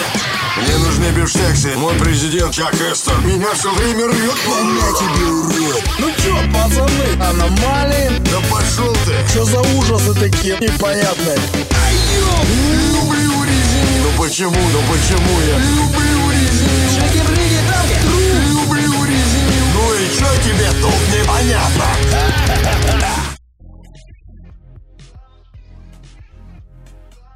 Раз уж мы говорим про продажи, пацаны, то нам стоит в первую очередь рассказать про игру, которая идет рефреном практически через э, всю, э, Зельда. через весь подкаст, как бы, да. Нет, не Зельда. Нет, не Зельда. Нет, нет, как бы. Это почти Зельда. Это Зельда для взрослых. Зельда есть для детей, а есть Зельда Ну там но для теперь взрослых. есть костюм Линка, и его щит, и его меч. Да, Если у- условно, если у тебя хорошее, богатое воображение, то ты можешь поиграть это как в новую версию Зельды. Ну, ты можешь просто модов поставить и играть в новую версию Зельды. Мы, по сути, говорим про Skyrim, который вышел на свече и который вышел на PSVR. И э, самое веселое здесь то, что судя по британскому как-то чарт-треку, который показывает, типа, какое количество людей купило ну, ту или иную игру, в- именно в британской рознице, э, Skyrim VR стартовал лучше, чем Nintendo Switch. Ну так, внезапно совершенно. Тут в этом плане очень хорошую э, мульку сказали на Ресетере. Там классно в комментариях было о том, что интересно, неужели инсталл-база PSVR больше, чем инсталл-база свеча в Великобритании? Вот. И как бы, ну, и- иначе не очень понятно, как бы, почему такая история. Хотя, возможно, а, хорошая в этом плане была история, как раз тоже на Ресетере, там чуваки писали, что они взяли между выбор, в выборе между версией для PSVR и для Switch а, они выбирают PSVR, потому что это новый experience. Это все-таки чуть-чуть, Да. чуть-чуть необычное и что-то не такое, как... Не чуть-чуть. Да, как бы это все-таки не просто тот же самый Skyrim на унитазе, как бы, да, а это все-таки чуть-чуть другой Skyrim и чуть-чуть другие Не ощущения. знаю. Э, ч- Нет, честно нет, сказать- нет, нет, нет, Да. Дим, вот не согласен. Я сегодня буквально 40 минут в него играл у товарища. Вот. Ну, у него прошка, VR, да? цифра- На Соньке? В VR, в VR, на Ну. Соньке. То есть я заходил к товарищу, и он там в центре живет как раз рядом с моим офисом. И ты знаешь, это реально другой experience, потому что я тебе объясню. Ведь а, в Switch е ты получаешь просто Switch-версию, сравнимую с версией для Xbox 360 по графике, по возможностям, по всему. Ну, еще там костюм Линка есть. В Skyrim VR, а, объясню, там Помимо, естественно, эффекта глубины, очень правильно переданного, помимо того, что они офигенно там поработали над тем, как передвижение сделано, тебя не тошнит, не укачивает. Я видел, они кстати, сделали такую какую-то... Да, виньетку. ту- ту- пока- ту- по- ту- Туннельное зрение, типа Да, того. да, да, да. Это просто твою периферию ограничивает, когда ты быстро двигаешься. А это так типа меньше тошнит, чтобы? Да, говорят, да, якобы, да, да. это... Оно реально помогает. Но самое главное, они там сделали полностью э, новую боевую систему, потому что теперь, когда у тебя мувы, у тебя есть все оси свободы при движении меча и щита. И играть в игру стало просто в триллион раз веселее, если ты колдуешь, если ты чем-то машешь, если ты а, там, там даже самые простые вещи делаешь мувами, это круче, потому что в отличие от игры, где все заскриптовано, ты реально двигаешь предметы, реально двигаешь руками. А, и, в общем-то, там есть классический вариант с контроллером, то есть ты можешь просто с контроллера поиграть. А. Никто тебе это не запрещает. Но это просто небо и земля, потому что мувы игру, игре да- дарят второе дыхание. Но самая классная часть, которую, кстати, и а, Олег Чимда на ДТФ прописал, и я ее в первую очередь полез проверять, это когда тебя великан быкует. Это Слушай, просто ни с чем не сравнимое я- ощущение, когда я он тебе видел- дает и ты улетаешь в космос. Я, просто. я видел эту гифку, на самом деле. Мне просто всегда, конечно, кстати, в этом плане смешно. Skyrim. Игра 2011 года. Про то, что когда великан тебя ударяет своей дубинкой, и ты улетаешь вверх, было известно буквально вот на старте игры, 11 Да. ноября 2011 года. И э, Bethesda это якобы должна была поправить в патче. То есть есть даже неофициальный патч для ПК, который, не который баг, это правит. Это фича. Ну это баг, это серьезно. Прошло это 6 лет, игра вышла на хер пойми каких платформах, где только не вышла, они до сих пор-то не поправили. Это просто какой-то, вот я не знаю, прям вот типичный тот Говард, вот самый настоящий. Но в итоге-то Skyrim ты, ты что, берешь? Я беру, то есть я вот сейчас жду, пока он на диске приедет 25-го, и я его беру, потому что, а, понимаешь, у VR сейчас никто AAA игры конкретно для VR делать не будет. С этим надо смириться. Сейчас не та инсталл база и не те бюджеты. И ну а как же Resident Evil 7? щас- который в 2D в первую очередь играется хорошо. Ага, ну. Там просто VR-режим. И сейчас у игр есть два пути. Они либо будут допиливать VR-режимы, как это делает Resident, как это делает Gran Turismo, как это делает Ace Combat. То есть, ну, такие игры, которые, ну, как бы, естественно, для VR подходят, и там надо только камеру по факту подкрутить под нужный уровень. Ага. А второй, второй путь, это берется какая-то относительно старая игра и не очень требовательная по графике. Skyrim, Fallout 4, который в феврале, по-моему, выйдет на PSVR. Вот. Еще какие-то такие игры, реально хорошие AAA, просто не очень новые. В них добавляется VR, добавляются какие-то фичи, самое главное, добавляются мувы. И это сейчас будет основным локомотивом VR, потому что вроде ты знаешь, что Skyrim уже наизусть, вплоть до того, как губы неправильно открываются под конкретные диалоги. Но поскольку вот у тебя есть вот эта новая форма интеракции с игровым миром, ну, блин, ты игру реально заново для себя открываешь. Но э, хочу заметить, что несмотря на вот эту вот оду Skyrim VR, который сейчас Макс тут процитировал, у нас есть один человек в подкасте, который купил Skyrim на Switch. Да, это я. Я могу сказать, что... Вот это поворот! Слушайте, ну я сделал это же очень красивым образом. Я напоминаю, что до сих пор еще Nintendo... Сейчас, подожди, сейчас, сейчас будет опять очередная еврейско-татарская история о том, как Ну, как- как он сэкономил Так, так, 5000, так, да. ну, давай. Слушайте, я напоминаю вам, что на свече можно сделать русский аккаунт с русской карточкой, после чего сделать миграцию в магазин ЮАР, где практически все AAA игры и игры от первого, ну, вот эти First Party, стоят 2800 рублей, почти все. А, вот, Вот, и, ты покупаешь, как сказать, э, за... Как там валюта-то? за ранд, ранд. Слушай, и сколько денег тебе теперь должна Nintendo? Я не знаю, я купил, за, я купил 2800 рублей всего Skyrim. Вот. Вот, и смысл в том, что это реально, ну, как бы это удобно, и не так жалко, потому что если он стоил там 4200, конечно, я бы охуел, вот, я бы не стал бы покупать ни в коем случае. А за 2800 не так жалко уже. Мне на самом деле нравится, знаешь, представляешь, как, допустим, э, в Nintendo в Японии сидят и смотрят отчет по регионам. И такие... Самая крутая страна, ЮАР! ЮАР-то у нас растет, как пацаны, на 70% каждый месяц просто рынок невероятно Да, скакнул. ни хрена себе африканцы, да. Да, да, да, да. Вот, на самом деле он отлично работает совершенно с русскими карточками, но я напоминаю, что сначала вы должны сделать русский аккаунт с русской карточкой, а потом сделать миграцию в ЮАР. Вот, и тогда совершенно... Обратно можно потом э, мигрировать? Вроде можно, да, да, да, можно вроде как раз. Там смысл в том, что как раз-таки Nintendo пока что никак не делает никаких ограничений по А вот ты когда в стор миграциям. заходишь, они тебе в рендах показаются? Да, да, но ты знаешь А уже, ты, ты- уже ты примерно пере- знаешь как бы сумму. Курс то есть, знаешь. Ну там смотри, там получается, что все AAA игры, они стоят что-то 669, что ли, рандов, а это примерно 2800 рублей. Соответственно, ты берешь уже примерно, понимаешь, что если там 150 рандов там стоит или там 300, сколько это примерно денег там в рублях. Вот. А, ну, вопрос не в этом. Вопрос в том, что, короче, я успел поиграть на самом деле не очень много, но э, что могу сказать? Что, конечно, в портативном режиме играть очень сложно, потому что хуй ты возьмешь нормально э, консоль таким образом, чтобы нормально нажимать на триггеры, одновременно целиться, А, одновременно все делать. вот это вот. Обожаю, обожаю, Ну обожаю, всё, Тимур, всё. честно тебя за, за- за как это, приз- при- признак традиции, знаешь, то есть как бы ты, ты просто... Да, не традиции. Да, то есть как бы традиция от Switch, давай. Давай, вперед, давай, летай, вперед. лети. Ну, короче, в общем, смысл в том, что играть в портативном режиме очень-очень сложно, и, но зато очень интересный момент. Дело в том, что из-за того, что на свече же нету трофеев, вот, а нет никаких там ачивок, ничего, то ты можешь спокойно ставить новис и проходить игру и, даже не париться о том, что там... А что мешало тебе это сделать с ачивками? Какая хер разница-то, в общем-то? Тысяча из тысячи. А, ну то есть ты, ты настолько сильно зависишь от ачивок? Ну серьезно? Да ну как бы тебе интересно же это сделать правильно, вот нужным образом, так вот как, как ты хочешь там и прочее. Короче, ты вот тут не в этом суть. Суть в том, что ты играешь расслабленно. В общем, я поиграл как бы и в портативном режиме, и поиграл в э, обычном режиме, который через док. В доке, по сути, Skyrim выглядит практически идентично э, Xbox 360, прям вообще практически один в один. Вот. Да я думаю, он везде идентично выглядит, просто Нет, исключительно нет, расчет. нет, нет, нет, нет, это неправда, потому что на самом деле он выглядит э, чуть-чуть получше в некоторых местах, потому что ассеты, которые в нем использовались, это ассеты уже из нового эдишена, вот это, который для PS4 делался, вот, который Anniversary Edition, или как он там назывался.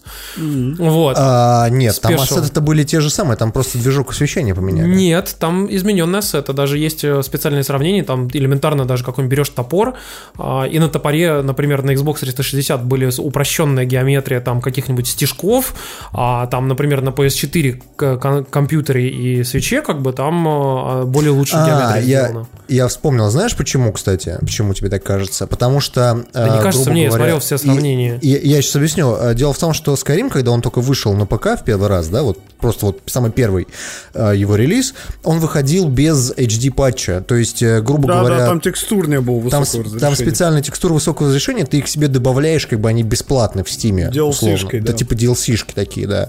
И вот уже в этом Special Edition это, эти текстуры, они уже из этого пака, они туда внутрь включены. Поэтому игра, условно говоря, на ПК э, с этим текстурным паком и игра на PS4 вообще ничем не отличается. Ну, то есть Ну вообще да, абсолютно да, ничем. на Xbox 360 этого ничего не было. А Там- на Xbox 360, да. Ну, тогда да, тогда, наверное, разница действительно существенна. Ну, короче, ничего. суть в том, что на свече она выглядит э, симпатично, она реально работает хорошо, она работает лучше намного, чем на PS3.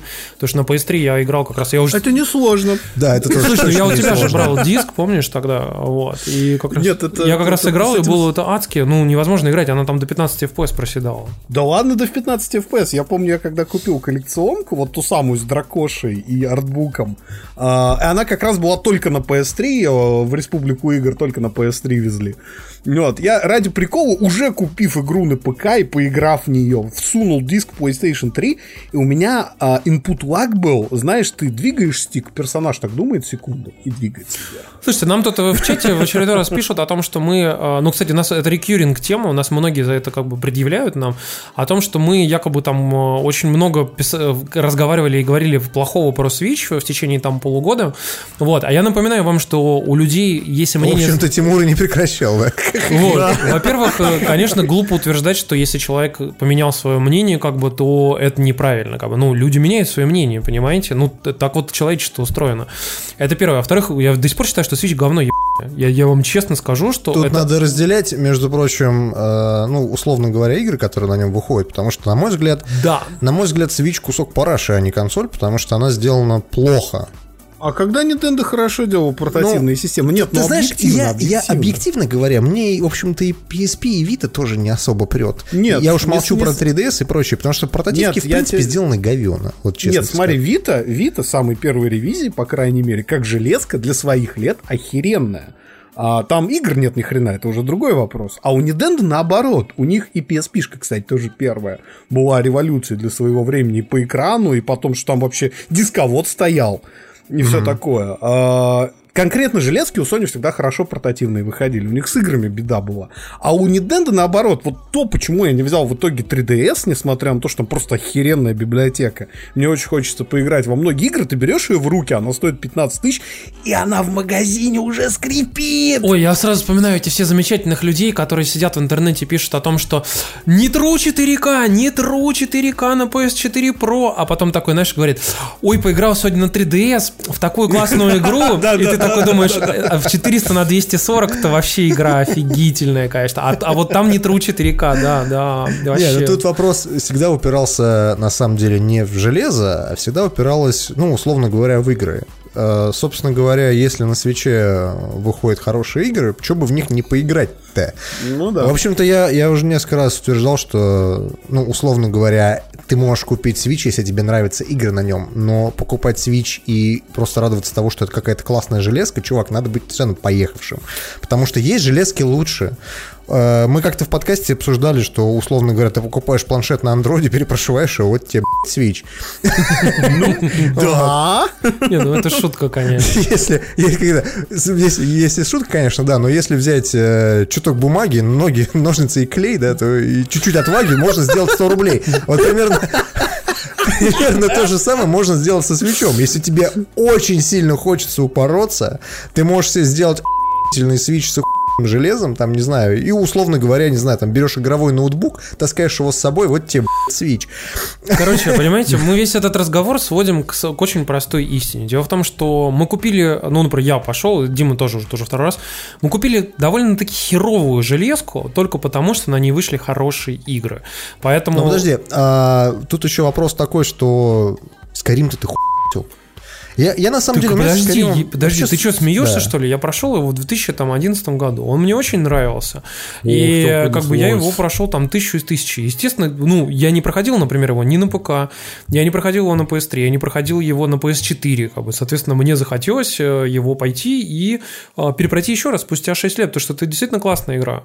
Понимаешь? Ну и чё, как бы, если есть возможность купить его на консольке, где я не буду париться о трофеях, где я не буду париться о том, как, как когда, где я в него буду играть, то, Щас, блин, знаешь, ну это же клево. Я, я, я практически уверен, что в следующем году Nintendo анонсирует какую-то систему ачивментов для свеча. Я практически блядь, в этом Да уверен. у них уже трофеи, у них есть патенты даже на это И уже. ты даже когда в Одиссе играешь, ты когда получаешь эти луны в Марио, тебе э, внизу пишется типа время, когда ты его получил, и типа дату.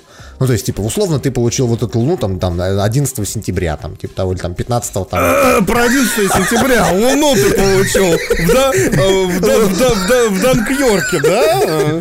Ну, понимаешь, Дим, тут... А как ты ее получил? Ну, понимаешь, тут, тут важный очень момент.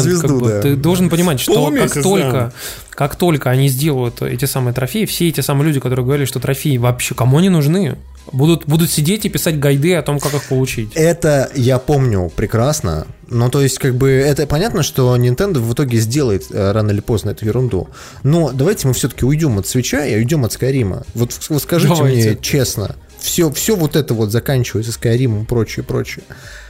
Вот если вы прошли Skyrim, вам сейчас вообще, в принципе, надо что-то покупать это делать? Потому что я вот, например, Skyrim условно задрочил на PS4, э, закрыл себе, так сказать, гештальты, выбил там платину. Ну, я-то не закрывал. как же, Но у тебя как же тысяча из тысяч на Xbox, ты тот. что? А ты до этого на Xbox как же проходил? грустный тот, пацаны. Не, ну ты подожди, ты проходил же на Xbox 360? Ну и что? И я- и я проходил. Без... Просто зачем? Я просто не понимаю, нахера еще. Ну зачем ты его на PS4 перепроходил? Чтобы получить платину. Ну, здесь, я считай, тоже получу платину в своей голове. Но ее здесь не будет, это прикол же. Короче, вы путаетесь в показаниях, пацаны. Я, я резюмирую так. Skyrim выглядит как говно на свече, потому что это портативная дерьмовая консоль, которую Тимур купил просто потому, что его вынудили. А, и вообще, в принципе, все, все игры на свече полное дерьмо. А, мы их ненавидим, и Xbox мы тоже хуесим, и вообще А за, все игры карта- а за говно. Старкаст говно, да? Да, да, да, да. Вот примерно такое вот э, резюме, да? Ага, 10 бочек Тусенского, 5 ящиков Саденского. Золтан, постой! Тут все в стихах. Великолепно. А как иначе? Сука, нах? Хе-хе. Ты чего стоишь? Почитал бы, что ли? А, думал, меня ждут горячие окорки. Там. А, о, вот оно. Только пиво и вино. Э, Если что, Геральт Золтан, мы добро. С нами лучше не балуй, лишь бы цел остался. Сильно сказано, и смешно. Понимаешь, так как розу красит жгучий солнце вызов, так нашу розу жгут капризы. Хорош? Пусть только лишь на шелке страсть и снится, Как мой Бобби. но если надо, и матрас сгодится. Наивно сказал Геральт. Любовь тут не ржавеет. В постели все равны. В том числе и ты. Мы добро, мы добро. С нами лучше не балуй. Если что, мы добро. Лишь бы цел остался. Мы добро. А, если что, мы добро. Красота, она как молодое вино из Боклера. А я как-то больше по водке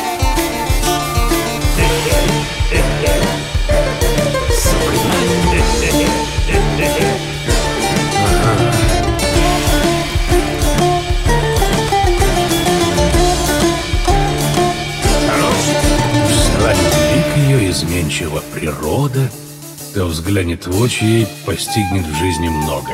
Жопа.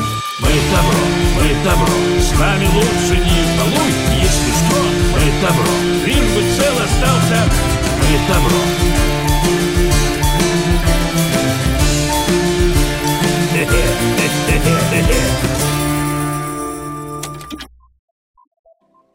Так, а теперь, для вас, а теперь у нас для вас реально самая интересная новость. Если вы... Подожди, подожди, мне нравится, как Джешкила пишет. Дим, ты, ты завязал с алкоголем, чтобы не купить Skyrim на Switch по пьяни? Чувак прям в корень зрит, блин. Ну да. Что Ну вообще происходит? Ну, со свечом же у тебя как было, да? Напомнишь? Ладно, короче, давайте, пока мы овершеринг у нас тут не случился. Вот. Поэтому, а, пацаны, если вы вдруг прошли с огромным количеством трофеев в Стиме Skyrim, то Valve теперь по новой системе матчмейкинга в CSGO закинет вас а, на сервак, где сидят одни виабушники. Нет, нет, понимаешь, э, поскольку... Серьезно сейчас? Нет, то, есть, то есть ты не понял, там же Valve а, теперь вводит систему матчмейкинга в CSGO, которая следит за всеми твоими действиями в других играх и выставляет тебе личную оценку, какой-то там персональный Valve Point. Слушай, зна- самое- знаешь, что это больше всего напоминает? А? Это больше всего напоминает скоринг в банковских приложениях. А, ну так и есть у тебя кредитная история, есть, когда ты кейсы там берешь в ипотеку Да, в да. CSGO. Вот, вот теперь тебя смотрят. Ага, играл в Skyrim. Значит, там, на- наиграл 100 всё. часов, не прошел главный Так, квест. 3000 часов в доте. Да, минус 3000 сразу.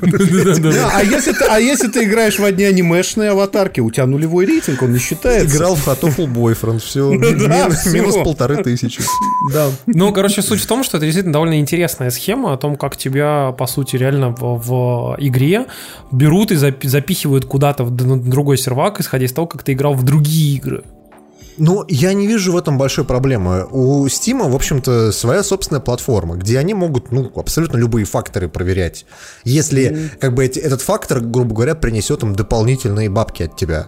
Условно говоря, если ты там, не знаю, случайно кликнул на какую-нибудь э, а- ани- анимешную девочку, увидев какую-нибудь 2D, э, не знаю, там, RPG, сделанную в 2D, э, RPG-мейкере, да, то логично, что эта система должна это записать где-то у себя там в базе данных, и при случае тебе подсовывать, что вот рекомендуемые вам. Ну, собственно говоря, так абсолютно любые сайты работают. Google так работает, Яндекс, Pornhub, пожалуйста. Все сайты так работают. Да, да, да. То есть, э, условно, непонятно, почему Valve этого сразу не сделал. Слушай, ну на Порнхабе нету, например, жучков, э, которые бы были бы от других сайтов, как бы, или как-то тебя смотрели Я практически уверен, что есть. Ну почему? Ты берешь, ставишь себе плагин, который называется Гостери, и ты можешь на любом сайте увидеть, какие у них стоят счетчики. Вот, можешь Так, протестировать. пацаны, нас сносит очень сильно не туда, и пока мы не, не ушли в дебри порнхаба, тут еще одна новость достаточно э, такого полуэротического содержания. Тут э, есть такой чудесный шутер Warface, его э, ведет Crytek э, вместе с нашей Mail.ru. И. Mail.ru, помимо, да, и Mail.ru помимо Warface еще в России курирует вообще-то пупк и Fortnite. А, нет, Fortnite сами эпики, а пуп конкретно Mail.ru издает. Так вот, там появится, чтобы вы думали, а? Legend of Zelda? Лутбоксы? Нет, там Лутбоксы? появится... Лутбоксы там уже есть. Там появится Battle Royale за лутбоксы. Слушайте, мне все интересно, э, когда Nintendo дойдет, что Battle Royale надо включать в свои игры. В Зельду. Ну, то есть, условно, не в Зельду, но в какой-нибудь Splatoon, а? А? Вот для Нет, этого нужно я бы, сделать кстати, большую карту, понимаешь? А ну там В сложновато. Зельде уже все готово. В Зельде уже все Пожалуйста, в готово. Зельде Те- сделай, да. Куда кидает тебя 100 линков, у всех разрушаются мечи, все друг друга крысят на лошадях там по этим, по, короче, по, озерам, по я рощам. Я, поиграл в это действительно. Да-да, а ты, а ты прикинь, ты, короче, лезешь, лезешь по горе какой-нибудь, у тебя совсем немножко стабильно, и тебе, короче, в голову засвечивают и стрелой. Знаешь, такой, ты, видишь, как рядом пролетает такая стрела, короче, ты начинаешь лезть быстрее, быстрее, быстрее. Да, быстрее, И такой чувак стреляет рядом еще и специально стреляет рядом с тобой еще одну стрелу, а потом, знаешь, такой у тебя в чате появляется, ну давай, лезь, лезь, короче. Давай, нет, и полетел, Нет, и в итоге кольцо, к- кольцо, в котором Геннон, короче, крутит, крутится, оно сужается, сужается, сужается до замка Зельды, и вместо того, чтобы спасать принцессу, Линки начинают рубить друг друга. Спустя 20 минут просто адски. Выживет только один Линк. А представляете, там, ну, грубо говоря, на карте э, кто-то открывает ящик и такой туду туру туду тун блядь, и такие, о, блядь, вон там чувак скорее. Такое пафосное сражение на мечах, и у всех ломаются мечи. Неудобняк, Слушай, да? ну самое Да, классное, да, это да. будет, если кто-нибудь возьмет огромный железный куб, короче, свалит его где-нибудь, знаешь, так вверху, вверху, вверху, вверху, так типа, и он будет падать минуту, пока не упадет на самый центр, на там толпу народа такой. Бух. Пацаны, срочно пилим на эмуляторе. Все, это идея на миллион, я серьезно говорю. Радовалась картинка, недавно видел, э, типа на компе в Зельду воткнули CJ из этого, из... Из GTA San Andreas, да. Сан-Андреаса, да, и там типа Hyrule, Home. Да хрен, да хрен с ним Сан Андреасом, там воткнули тачку из Initial D и дрифтили И под Евробит, Шрека. прям как ты в сифон фильтре. Ой, блядь. Ладно, короче. Слушайте, хуй с ним с э, War- Warface, я думаю, знаешь, на самом деле вот эта вот э, история хуй с Warface, это даже люди, которые в него играют, такие, да, да хуй с Warface, вы че? Чего вы обсуждаете? Да всем там появилось, вот серьезно. Слушайте, ну в этом Но, плане я, э, кстати, да. припомню более важную штуку. Дело в том, что напомню вам, э, что Fortnite на самом деле в последнее время отчитался о каком-то просто безумном количестве пользователей, которого у него на данный момент есть. И очень интересен пример. Представляете, вот у вас, по сути, есть э, некая игра, которая прорывается внезапно на рынок. И есть другая игра, которая... И замечу, игра вышла только на одной платформе по БГ. Она вышла только на ПК. Сейчас вот она выходит еще там на Xbox One. И суть в том, что Fortnite, который выходит сразу же на трех платформах, и это другая вообще игра. Это, блин, игра про крафтинг, зомби, survival, то есть вообще вот это все говно. И вот они берут и резко такие переобуваются и говорят, ой, слушайте, а у нас еще Battle Royale есть. И все такие, вы что, типа, ты вы взяли, стырили просто. Они говорят, да, стырили, посрать, идите играйте. Все такие, ну, это же зашкварище. Так, да, зашкварище, ну вы играете, играете, короче. И что? И все играют. И все идут и играют, блин, и там просто какое-то феерическое количество заметить, людей. что если бы условно Блюхол не проебало все, что возможно, э, заключив договор с Microsoft, во-первых. э, ну, Это то да. есть, во-первых, они сначала выходят на Xbox, что, в принципе, довольно глупо, на мой взгляд. Но, тем не менее, если бы они сразу же выпустили, э, даже пусть в альфа-версии, всю эту игру, ну, как бы на всех консолях, у Fortnite не было бы шансов вообще никаких, все бы играли в PUBG. Ну да, на PlayStation очень многие начали играть в Fortnite просто потому, что там нет PUBG. Просто потому, что PUBG PUBG нет. нету, да, да, именно так. Ну, то есть, э, условно говоря, это говорит нам только о том, что, во-первых, эпики молодцы, потому что, это, знаешь, надо иметь Быстро огромный, огромный опыт, да, чтобы, во-первых, быстро переделать игру, ну, быстро сориентироваться, и сразу же понять, что вот эта конкретная механика, она будет популярна, и все ее будут копировать. То есть, Конечно. Условно говоря, там папка только начинал, они уже начали переделывать. То есть они увидели в этом потенциал. И это, в принципе, ну, реально классный момент. То есть, э, условно говоря, какая-нибудь там студия, которая там лепит до сих пор, э, не знаю, там гирбокс условный. А они уже сейчас делают, понимаешь? Уже сейчас. Ну, Которые все выпустят спустя три года в мультяшной стилистике. Условно говоря, если они сейчас выпустят Borderlands 3, в котором будет этот режим, они просто опоздают на праздник, понимаешь? Потому что об этом надо было думать, ну, буквально там, не знаю, там, ну, в начале года, А условно ты говоря. представляешь, как сейчас Volition, которые сделали Agents of Mayhem, короче, как они сейчас просто сидят и кулокти кусают? Да, да, да, Понимаешь, который просто провалился, потому что это все еще думали, что это там мультиплеерная какая-то ММО, а оказалось, что это вообще синглплеерная игра, которая... Причем, всегда. причем довольно говёная. Но э, в любом случае, я на самом деле и в Fortnite играл, и в PUBG. PUBG мне нравится больше, как ни странно, чем Fortnite.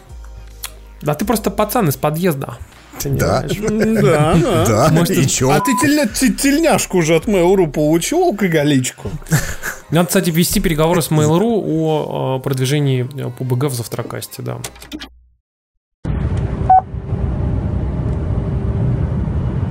Adresse eingeben. Adresseingabe. Hamburg. Abbruch. Nein. Ебаный в рот. Заебало. Zieleingabe. Bitte sagen Sie ein Sprachkommando. Adresse eingeben. Adresseingabe. Я. Hamburg. Bitte sagen Sie ein Sprachkommando. Hamburg. Hamburg. Hamburg. Verfügbare Befehle zur Adresseingabe sind Land eingeben, Nein. Stadt eingeben, Straße eingeben, Verstehst Hausnummer eingeben, Deutsch, Führung meine starten, manuelle Eingabe oder Abbruch. Nein, nicht Abbruch. Hamburg. Bitte Hamburg. sagen Sie ein Sprachkommando. Hamburg. Hamburg. Abbruch. Nein, nicht Hamburg. Hamburg. Э, сука, тупая. Hamburg, блядь. Verstehst du nicht oder was? На неделе э, вышло DLC, ну, ну, блин, опустились до DLC, совсем уже у Sony игр нет, вот, вот, вот просто эксклюзивный провал. Да, их до DLC опустились. Так вот, DLC Horizon Zero Dawn, он называется Frozen Wilds, и, в общем-то, он классный. Это тот DLC, который, как, наверное, DLC в свое время к Скайриму они не добавляют какого-то гигантского количества контента, или они не там создают новое продолжение сюжетной линии, как это было в Ведьмаке, да, или там в Инквизишене, где ты покупал полноценные продолжения истории. Здесь нет, здесь это просто новая большая заснеженная локация, которая расположена в парке Йосемит.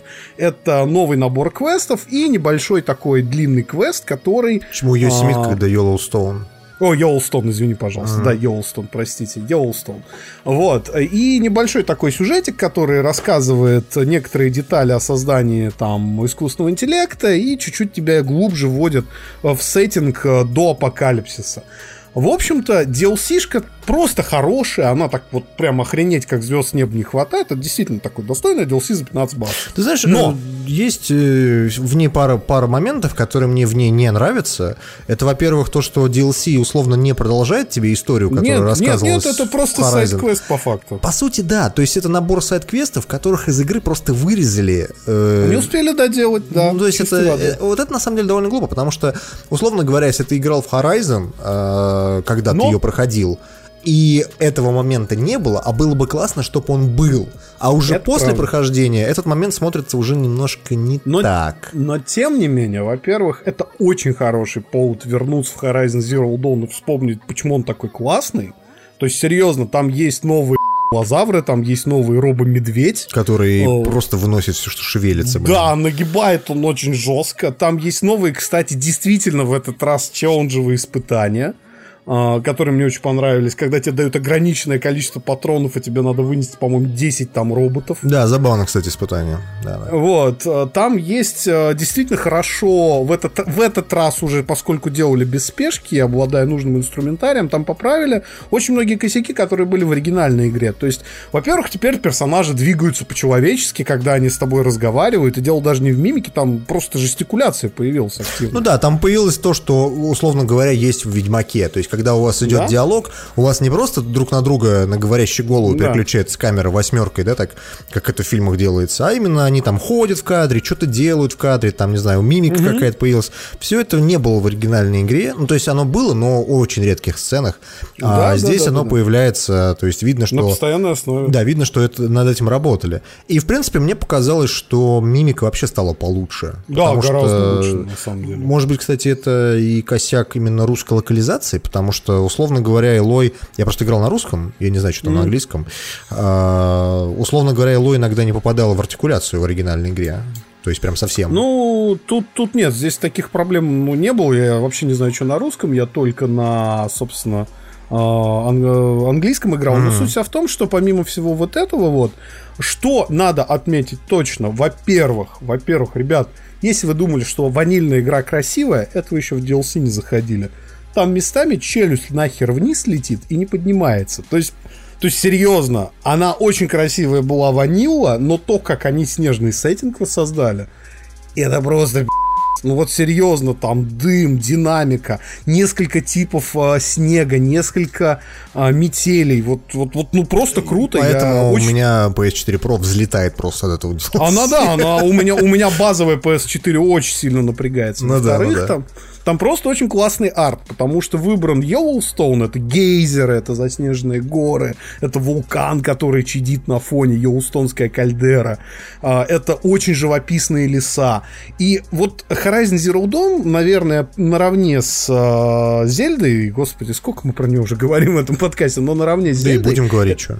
Да, это игра, в которой просто приятно гулять. То есть не вот бегать от точки до точки, а просто ходить, любоваться всем этим, заниматься какой-нибудь ерундой типа охоты. При этом а, DLC добавляет множество новых предметов, множество новых видов оружия, то есть там появились, например, огнестрельные некоторые Ну, там, вещи. на самом деле, не множество видов. Там, по сути, нового оружия только три вида. И у тебя Ну, есть там три... четыре пушки вроде как. По-моему, только три. Ну, короче, у тебя Ну, есть три да. сайт-квеста на апгрейд этих пушек. В общем-то, Да-да-да. пусть только ты их апгрейдишь, ты получаешь и ачивку самое- за да. лучшие, типа, пушки. И, сам, и самое главное, что очень хорошо в DLC они очень грамотно подкрутили сложность, потому что, во-первых, локацию там ниже 30 уровня соваться не стоит, а во-вторых, если у вас есть Shield Weaver, который костюм с силовым полем, да, Но после- и фактически это... Чит узаконено, имба- если уж на то пошло. Да, да, это имба на всю игру по факту. Вот. Но стоит вам только зайти во Frozen Wilds, вас будут нагибать и с ним. Слушайте, я хочу рассказать про свою историю э, идиотскую, вот, потому что я, как бы, на самом деле, потихонечку прохожу этот DLC, но я как его начал? Я начал э, New Game Plus на ультрахарде. Если вы до этого думали, что... а, Тимур поехавший. Тимур поехавший, да, немножко. Потому что постоянно то Switch, то еще что-то, то теперь для вас картинка должна сложиться окончательно. Короче, мы реально... Что я сделал? Я пошел на ультрахарде, начал игру, соответственно, пошел в DLC-зону, вот, и меня нагибают просто нещадно. У Там меня один вопрос. З- Зачем? Ну, я хочу пройти DLC, а потом, как бы, собственно, пройти, пройтись уже игру, да, да пройти. На ультрахарде? Да, ну потому что там же есть трофей за него как раз, за ультрахард пройти. То есть, ты- ты- блин, тебе надо, знаешь, тебе надо принудительно, чтобы тебе Sony для тебя прошивку выпустила, в которой вот просто э, эти самые ачивки просто вырезает из консоли. Потому что такими темпами ты не, вообще, в принципе, не играешь в игры. Ты вот реально дрочишь их. Вот, вот серьезно. Почему? Я Тебе- спокойненько тебе играю, просто игр много, как бы, понимаешь? Это, ну, когда у тебя есть и Марио, а времени Да, мало. У меня же времени на поиграть в игры там примерно раз в пять меньше, чем у тебя. И пока, пока Ну, ты успеваешь все пройти, а я не успеваю. Я ставлю, я, я в последнее время веду себя как Илья Овчаренко. Я ставлю сложность в Very Easy и просто пролетаю. А игру. иначе никак не успеешь Я вот графиком. э, смотрите, какая смешная история. Перед подкастом, перед подкастом, я запустил PlayStation, смотрю, что у меня там в бэклоге лежит. И там лежит квест Арми Крок. Может, помните такое пластилиновое продолжение О, да, да, да, да, да. Я его купил за какие-то копейки на распродаже прошлогодней, по-моему. Он- Оно стоило что-то рублей 200, по-моему. Вот. И я его там, знаешь, это, чтобы до полной суммы, так сказать, добить, я там кучу игр накупил. Ну, и там, чтобы была ровненькая сумма, я думаю, а, да я Арми Крок положу. Запустил его один раз, я ненавижу квесты просто, понимаешь? Я в них наигрался в свое время просто до жопы, просто невозможно. это видеть. 90-е, да. Да, ещё. ну вот. И, короче, я запустил, понял, что я никак в жизни в в него играть не буду. Вот. И э, думаю, дай-ка я его э, перед подкастом быстренько пролечу. И я вот поставил рядом с собой ноутбук, открыл на нем прохождение, просто сделал все то, что мне надо в прохождении, и за час или там за полтора пролетел просто весь Армикрок, потому что это абсолютно хуй квест, полное говнище. То, что я ненавижу в квестах, это когда абсолютно нелогичные загадки, там, не знаю, нажми на щупальце, чтобы получить банан, вот это то, что, то, что я, то, что я ненавижу просто в квестах. Э, Прими- примени презерватив на электрощит. Да, да, да, вот, э- вот эти идиотские, короче, загадки. И я понял, что без этого гайда я бы хер бы игру хоть раз прошел. А так я ее просто пролетел, это такой, знаешь, типа как стрим, но ты при этом что-то делал. Вот. То есть, по сути, это то же самое. И вот я тебе советую, серьезно, ты вот, вот забудь про Very Hard. Вообще забудь про свои ачивки. Нахуй они тебе нужны, ты взрослый человек. Бля, давай я разберусь Тебе сам, времени пойду нету. и пройду Всё, на ультрахарде. берешь, ставишь сложность соска, блядь, как тебе Вилсаком говорил, ставишь сложность соска просто и проходишь игры, просто пролетаешь их. Теперь пояснил за платину пацанчик. Так, пацаны, ну, кстати, вот ты вспомнил про Микрока, я вспомнил еще про одну игру, прямо одна, с- а, в одно слово. Мы буквально тут сидели недавно, короче, пытались понять, во что поиграть там вдвоем, вот, и э, вспомнили про игру, которую раздавали в этом PlayStation Plus, которая Lara Croft and the Temple of Osiris. Я помню, что первая часть, которая была до этого, мне даже понравилась, короче, а вторую что-то я как-то руки не доходили. Мы сели, короче, вдвоем за два вечера, пробежали эту игру просто от начала до конца, и она охренительно оказалась для двоих. просто, она, она красивая, симпатичная, с тупейшим сюжетом, ну, как бы, ну, клевая история с э, постоянным взаимодействием, то что ты должен все время друг другу помогать. Она в этом плане похожа на Трайн отчасти, это где тоже способности у каждого Мгм. свои, и каждый ну, да, друг ну, другу да. Ну помогает. там, ты знаешь, веселее в нее не вдвоем играть, а наверное, в четвером, в общем-то. Ну, Она же не блин. четверых Ну, это же Lost Vikings, по факту, Ну, просто про да, да, да, да. Типа тут подставь щит, тут напрыгнешь, тут меня подними другого человека на веревке там. И вот это все, блин, и нам прям очень понравилось. На самом деле, реально, если вы искали во что поиграть там вдвоем, а там не с ребенком, а там с девушкой, как бы, то очень клево, кстати. Вот я прям реально советую. Ну да. Вполне, Ну да, ее, кстати, раздавали, по-моему, как-то как раз бесплатно в плюсе. Ну, вот мы я и говорю, мы так и с- скачали с- как раз, да. С друзьями вчетвером по интернету ее просто пролетели за один вечер. Она Ну, довольно с женой короткая. ее за два прошли, Ну она да, ну да. хорошая. Да. Мгм. Wenn ich mich am Schädel kratze, ist nicht schlimm, weil in meinem Kopf eh nur Späne sind. Aber sind da auch nur Späne, Kreische, Schleier und auch Lärme dazu. Brüller, Pfeife und Schnauber, reime ich nicht schlecht bei Zeiten, stimmt. Guter ist in diesem Leben wie nie Buh, darum singt er auch dieses Lied dazu. Und egal was auch passiert, solange er kein Gewicht verliert und er verliert kein Gewicht. Natürlich, wenn er sich stärkt, stimmt. Слушайте, на прошлой неделе Sony нам подкинула ключик, спасибо ей большое.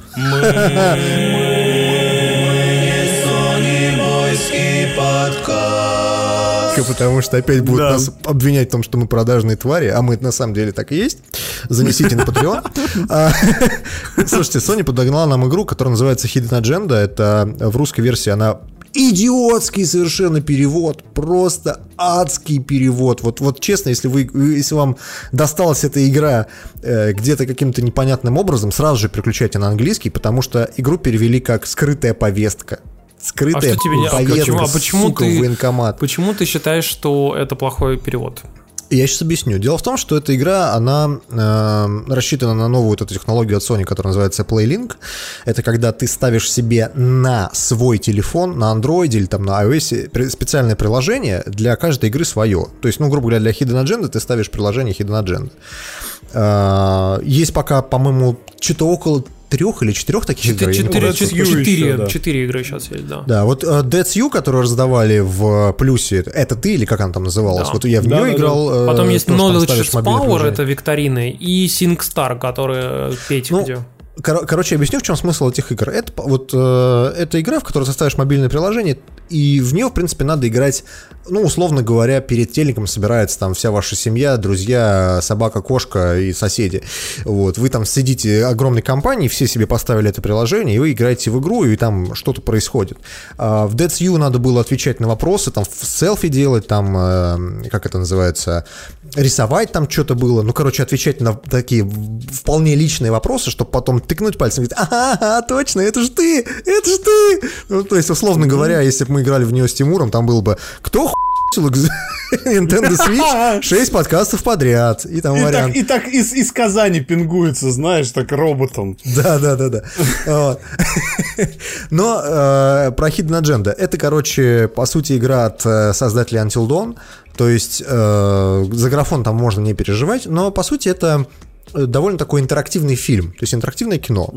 Вы ставите себе мобильное приложение, и на мобильнике вы выбираете варианты. То есть, если вы играете в нее каким-то количеством людей, люди могут там голосовать за разные варианты, условно говоря, перемещая там курсор в, ну- в нужный квадратик. И у одного из людей, которые с вами, а, условно рандомно появляется некая hidden agenda, то есть эм, э, скрытая мотивация, я бы так назвал. Что это такое? Тебе там говорят условно что вот, э, значит, э, сейчас, сейчас объясню значит, про сюжет. Сюжет это детектив, да, э, в котором непонятно, кто маньяк. Условно говоря, тебе на мобильник может прийти сообщение, что, чувак, вот тут вот надо проголосовать вот так вот, потому что маньяк там это тот-тот. Ну, то есть, грубо говоря, тебе дают подсказку. У всех остальных таких такого не будет. То есть только у одного человека из тех, кто играет. Я играл в итоге в игру один. Мы играли в нее чатиком на Твиче. э, Даже там стри- стрим какой-то прошел. А, У меня получилась очень хуевая концовка, очень все, потому что, ну, условно, э, это довольно шаблонный, очень такой примитивный детектив, я бы это так назвал. То есть э, игра работает только тогда, когда вы играете в нее в моногером, что называется. Именно тогда у вас появляется какая-то вот эта ск- скрытая, скрытая мотивация, какая-то интрига и прочее, прочее. Помните студенческую игру «Мафия»? Ну, то есть, условно Да, говоря, да, вот город- это, это она и есть. да, такое. город спит, просыпается мафия, вот вся вот эта игра. В принципе, это то же самое. А, Игра сейчас стоит, что-то, по-моему, 1300 рублей, и, в принципе, она стоит, наверное, своих денег, если особенно играть в нее многером, но она одноразовая. То есть, условно, если вы даже прошли игру и там получили какую-то концовку, где все умерли, второй раз уже не хочется смотреть это кино. Но серьезно, это, это как, знаешь, это как интерактивный фильм, который ну, стоит посмотреть один раз. А, и там от э, того, как, как ты там проголосуешь, меняется место действия. Что понравилось? Там меняется даже маньяк. То есть, грубо говоря, маньяком может оказаться этот чувак, маньяком может оказаться этот чувак. То есть, это в- выборы не как у Telltale, а выборы реально на что-то влияют. Я, кстати, напоминаю То есть, вам, ну, что... Слушай, ну это разработчики Until Да, Dawn, да. Как раз таки. Потому что в Until Dawn тоже очень много чего менялось, как бы. И куча слушай, разных в Until концовок. Dawn, э, вспоминая, кстати, его одним мазком был, знаете, что я не знаю, как в Hidden Agenda, но, может, ты меня э, как бы подтвердишь или опровергнешь, просто в Until Dawn был уже как, ты мог, в принципе, игру проиграть фактически как типичный подростковый слэшер, а мог, в принципе, если ты не тупил и принимал правильные решения, вот как мы с женой при первом прохождении, где у нас никто не погиб, Мгм. вообще не понимаю, как так вышло, у тебя получалась вообще офигенно стебная деконструкция жанра хоррор. Ну, здесь, знаешь, она не получится как бы стебно, потому что здесь все на серьезных щах. То есть Ну, понятно. есть маньяк серьезный, есть там прокурор, есть судья, есть там целый отдел полиции, там, э, то есть, э, гру- грубо говоря, вся эта игра, она на самом деле слишком, слишком серьезных щей. То есть вот серьезно, если бы ей в какой-то момент там э, сделать ее попроще или там как-то деконструировать жанр, то, может быть, получилось бы интересно. На самом деле, вот э, я бы не рекомендовал бы ее покупать, я бы подождал, когда она появится либо в плюсе, либо там, не знаю, там по какой-нибудь скидке ее рублей, там, не знаю, за 500 купить, тогда, в принципе, от нее можно какое-то определенное удовольствие получить. Но, опять же, если вы э, одинокий э, э, мужчина средних лет, и вам, в принципе, довольно скучно, то покупать ее не надо. Ее надо вот играть э, большой, немножко подвывшей компании, я бы так назвал. Вот такие дела. Но, кстати, э, я вам напомню, на самом деле, что таких игр, в принципе, сейчас в последнее время мало. Поэтому, если вы хотите что-то Да. необычное, то как бы можно было бы тут в эту сторону Поддержите посмотреть. рублем. Берем сначала укропу, потом кошачью жопу. 25 картошек, 17 овошек. Ведро воды и туды. Охапку дров и плов готов. Кстати, у нас тут новость Just In. Журнал, Давай. журнал Time назвал лучший гаджет этого года. Как вы считаете, какой это гаджет? А, ну, это, в общем-то, логично в контексте того, что мы обсуждали. Ну. Nintendo Switch. Конечно, Да. конечно. А iPhone, iPhone 10 только на втором месте. Прежде, прежде чем а, ты начнешь это обсуждать, я бы так я, я сказал. не буду это обсуждать, это и так было Нет, понятно. я, ты будешь это, сука, обсуждать. Потому что а, лучший гаджет в плане чего? В плане гаджетности. Просто, просто, то есть, просто у- гаджет. условно говоря, э, та вещь, которую все покупают и все хотят, тогда да, тут вариантов особо нету. Понимаешь, у тебя есть вариант или мясорубка, или Nintendo Switch. Естественно, Nintendo Switch лучше, чем мясорубка. Ну, логично, да. Но, условно говоря, или там тот же iPhone в плане, там, не знаю, каких-нибудь э, технических решений, это более, э, скажем так, технически совершенный гаджет. То есть во- вопрос в том, как они... э, Nintendo. предъявляли... Nintendo. Как это? Def- Define, define слово гаджет, да? То есть что они имели в виду по этому? Nintendo, все. Ты что, вообще какие да. вопросы? Я тебя не понимаю. Да никаких вопросов Какие-то нет, вопросы вообще есть тебя есть свич, у Макса нет свича. Подожди, Максу как- у тебя все время возникают какие-то вопросы, понимаешь? Когда, когда звучит слово Nintendo, у тебя должна отключиться, у тебя должна голова Это отключиться у нас, в этот у, нас, у, момент. нас, у нас просто триггер, слово Nintendo, вертолеты летят просто в барабанных перепонках. Нет, серьезно, М16 Дим, ты все время пытаешься искать логику в этом, а логики нету. Nintendo, все. Ты знаешь, это, это помнишь, как это в Гриффинах была такая штука, типа, когда Лоис, Лоис, э, главная героиня, пыталась попасть, э, типа, в мэра города, который они там живут, и ей, и он, ей говорят, типа, ты просто иди и скажи, типа, там, 9-11. Она выходит такая, 9-11. Все такие... Просто 9-11, короче, и все, ее выбирают сразу мэром просто. То же самое, говоришь, Nintendo, все, лучше консоль. Лучше Ну да. игры, все лучше, все, лучше гаджет. Жил да был маленький паровозик, который смог. Где-то в глубине джунглей он ехал во вражеский тыл. Паровозику был дан приказ доставить ящики с винтовками М-16. Надо ли говорить, что врагов кругом была тьма тьмущая. Даже когда враги залезли в кабину и выдавили глаза машинисту. У того кровище течет, вперемешку с соплями. Но думаешь, это остановило паровозика? Правильно, он так и ехал дальше. И все бы ничего. Да гуки заложили под мост 2 кило пластида. И как раз, когда паровозик переезжал через реку... Бум!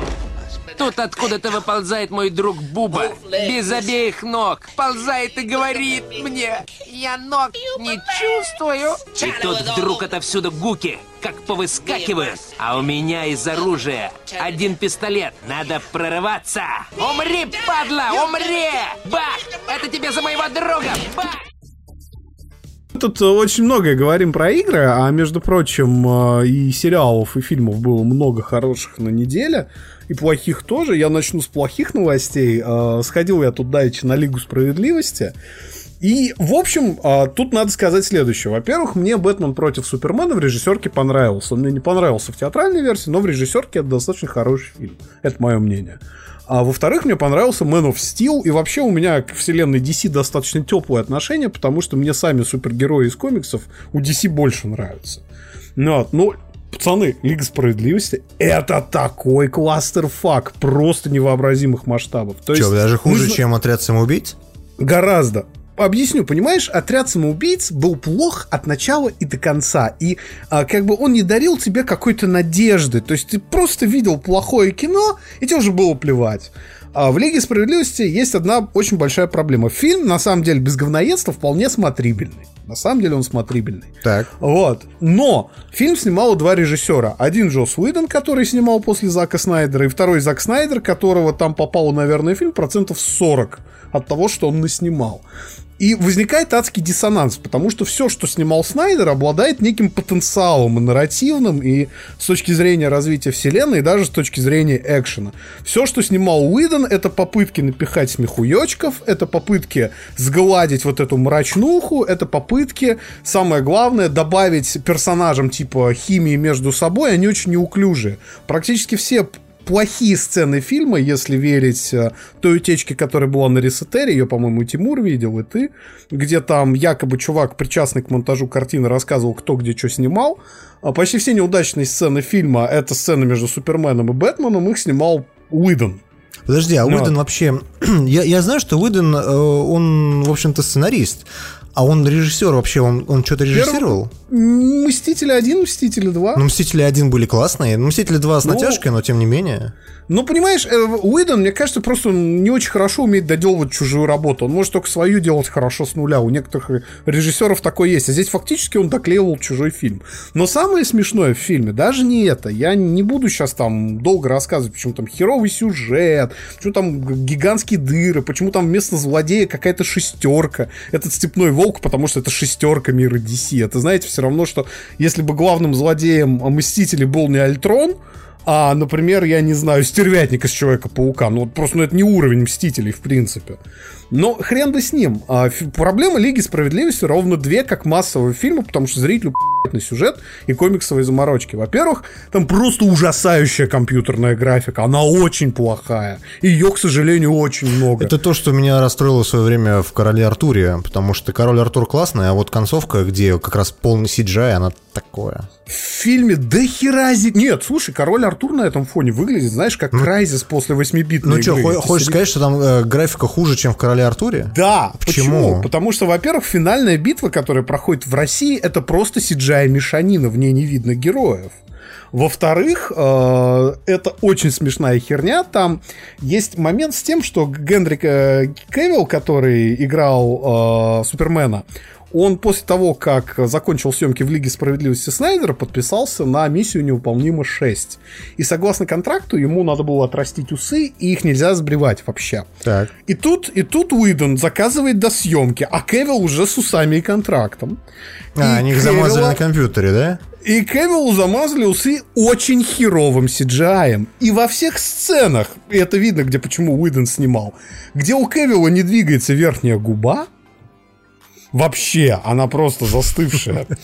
А, Ты понимаешь, что это были досъемки? Слушай, а Это очень... Я не понимаю, ну то есть э, современный Голливуд, да, ну условно говоря, что мешало ему в том фильме носить там накладные усы? А, Ну, вот такие условия контракта. очень странные условия контракта, не кажется? Ну, тем не менее, я думаю, там просто очень большая неустойка была прописана за это все. и как бы тут, тут такой... Ну, ты знаешь, это у DC уже случается не в первый раз, потому что был такой сериал «Бэтмен» 66 года в узких кругах легендарный. И там Джокера играл актер Чезар э, Ромеро. И что с ним? И пос- у него были окладистые пышные усы. Он был очень известным голливудским актером, у него были окладистые пышные усы. Это был элемент его имиджа. Он сказал, я не буду их сбривать, идите в жопу. И ему очень плотной пудрой белой припорошивали эти усы, на пленке это было не видно. Ну как не видно? Почти не видно. Но когда сериал оцифровали, эти усы просто, просто ну вот адски стали заметны. и в Господи, итоге даже... жесть. Да, даже когда уже выходил комплект Лего по классическому Бэтмену, там вот фигурка Джокера классического была с еле видными усами. Настолько Прикольно, это прикольно. стало мем. Настолько это стало Ну, мемом. в итоге, То есть- подожди, ну хорошо, окей, Супермен, у него э, зафотошоплены усы.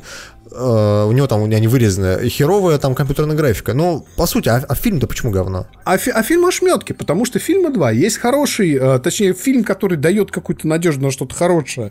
Это то, что снимал Снайдер. Ну, например, там с Флэшем очень забавные куски. Там неплохие есть заходы на Бэтмена, там есть неплохие заходы на какие-то моменты, э, ну, глобальной такой, скажем, арки, которая должна разворачиваться. И в то же время есть куски Уидона, которые добавляют абсолютно неуместный юмор в фильм. Ну, он там просто смотрится чуждо. И ты знаешь, это такое ощущение, что взяли две очень разных картины, склеили вместе и выпустили в кинотеатр. Это когда американцы, знаешь, делали что-то типа Вольтрона. Брали две анимехи, склеивали их, вот, и пускали, ну, ти- ти- типа, сожрут. Ну, Вот, это как, поэтому- как отряд самоубийц, я, короче, понял. Ну, в общем, Но да, В итоге, ну- ладно, я, под- я подожду и чувствую домашнего проката, потому что надо составить свое собственное впечатление. И а что, сам- по, по режиссерке ничего не известно, будет она, не будет? Я уверен, что, скорее всего, будет, потому что в таком виде, как сейчас, я, ну, скорее всего, фильм будет никем не принят нормально. Будет забавно, это будет правда. забавно, если, знаешь, э, в итоге э, в режиссерской версии они добавят какой-нибудь CGI допиленный, и мы все посмотрим в домашнем прокате и такие, а че, что, а почему фильм что за ерунда? Ну да, да, да. Но, но суть в том, что Лига справедливости в текущем виде это кластер-фак. И ты знаешь, знаешь, что самое обидное? Ругать никого не хочется, кроме продюсеров. Уидон виноват? Ну, блин, он за два месяца доделывал чужую работу по факту. А, Снайдер виноват. Ну, блин, извините, там такие личные обстоятельства, что на него просто грех бочку катить. Ну, вот. И то, что в итоге вышло, это, ну, вот продюсирование про- про- профакапило в своем классическом виде. Единственные два позитивные, позитивных момента отмечу, потому что они есть. Во-первых, там действительно классный флэш. Если вам нравился флэш в комиксах, в Лиге Справедливости он реально прикольный. И многие моменты фильма он тащит на себе. А второй момент это то, что там есть такая музыкальная шутка прикольная, поскольку там музыку писал Дэнни Эльфман. А, всякий ра- раз, когда в фильме появляется Бэтмен, там играет тема Бэтмена Бертона. На-на-на-на-на-на-на-на-на. Нет, нет, нет, нет, нет, нет, нет, нет. Это единственная ты тема 60 Бэтмена, которую я готов принять. Все, Ну, ничего не это- знаю. Макс. Это, это, это- это о плохой супергероике. Пару слов о хорошей. Я вот буквально совсем, совсем вот часа три назад закончил смотреть сериал «Каратель». Это Netflix новый Punisher, Это, это, это, это лучший сериал Netflix, который снимали по Марвелу. И это лучший, точно лучший каратель, который был на экране, потому что, во-первых, э, не слушайте критиков, которые говорят, ну, что там затянуто очень, это вот, вот это вот все. Чуваки, что угодно затянуто, если это сериал. У карателя все прекрасно с pacing ом. У него все шикарно с э, сценарием, э, с основной аркой. Да, он медленнее развивается, чем это делает некоторые супергероика, но, на мой взгляд, современная супергероика, наоборот, развивается слишком поспешно, и вот этот вот такой более размеренный темп карателя идет скорее на пользу сериалу. Во-вторых, там просто охеренный экшен. А сколько там серий вообще? А, Там, по-моему, 13 эпизодов, чтобы тебе не соврать. Изначально их должно было быть 8, то есть его действительно растянули немного. Мне кажется, мы Да, растянули эту а, тему немного. Я уже засыпаю. Тим Тимур просто ни то, ни другое не смотрел, но я сворачиваюсь. Короче, «Каратели» я дико советую. Ничего не буду спойлерить, скажу только три момента. Во-первых, шикарный Фрэнк Кассел. То есть, если вы ждали «Карателя», вот он там. Во-вторых, охерительный экшен по меркам кино, по меркам сериалов, где-то на уровне Джона Уика 2. То есть настолько здорово. И третье, это то, что в «Карателе» очень хорошо практически нет комиксовости. То есть он достаточно такой приземленный сериал, там нет вот этой супергеройской дряни, что надо спасти мир, что надо спасти галактику, что тебе надо достать супер артефакт из-под земли, который, кстати, портил отчасти второй эпизод Дардевила, вот эта вот вся арка в Большой Марвел. Здесь этого нет, поэтому вот идете 13 серий бингвотчем смотрите и живете счастливо. Небо, я обращаюсь к тебе, только ты понимаешь меня. Небо, я землю не люблю. Небо, я люблю тебя, чистое небо. Ты поднимаешь меня, ясное небо. Я верю в себя от этой жизни. Я стал остывать. Небо, не подведи меня. Дай мне шанс остаться живым. Дай мне шанс остаться живым.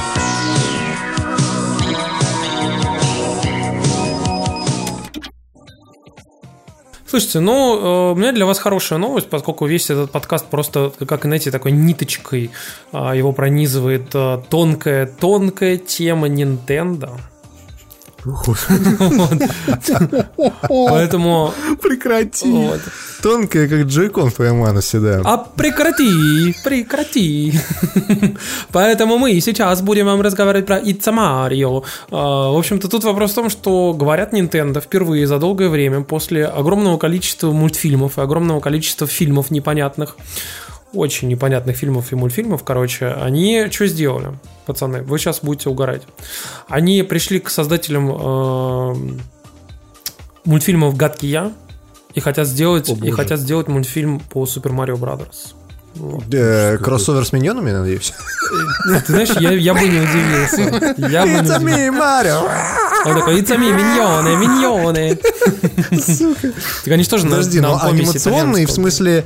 В смысле трехмерно анимационный или рисованный Ну, анимационный? якобы идет роли, в- речь, речь как раз о таком же типа мультфильме, вот как эти, как вот такие Трехмерный. Да. ну, то да, есть, да, я, я да, понял. да. Ну, не знаю, честно сказать, хер его знает, но с другой стороны, вот это как раз, на мой взгляд, именно та студия, которая стоит доверить такую ерунду, потому что ну, условно говоря, если вам даже не нравятся миньоны, а, пацаны, ну, надо понять, что э, во-первых, они очень популярны в мире, в принципе.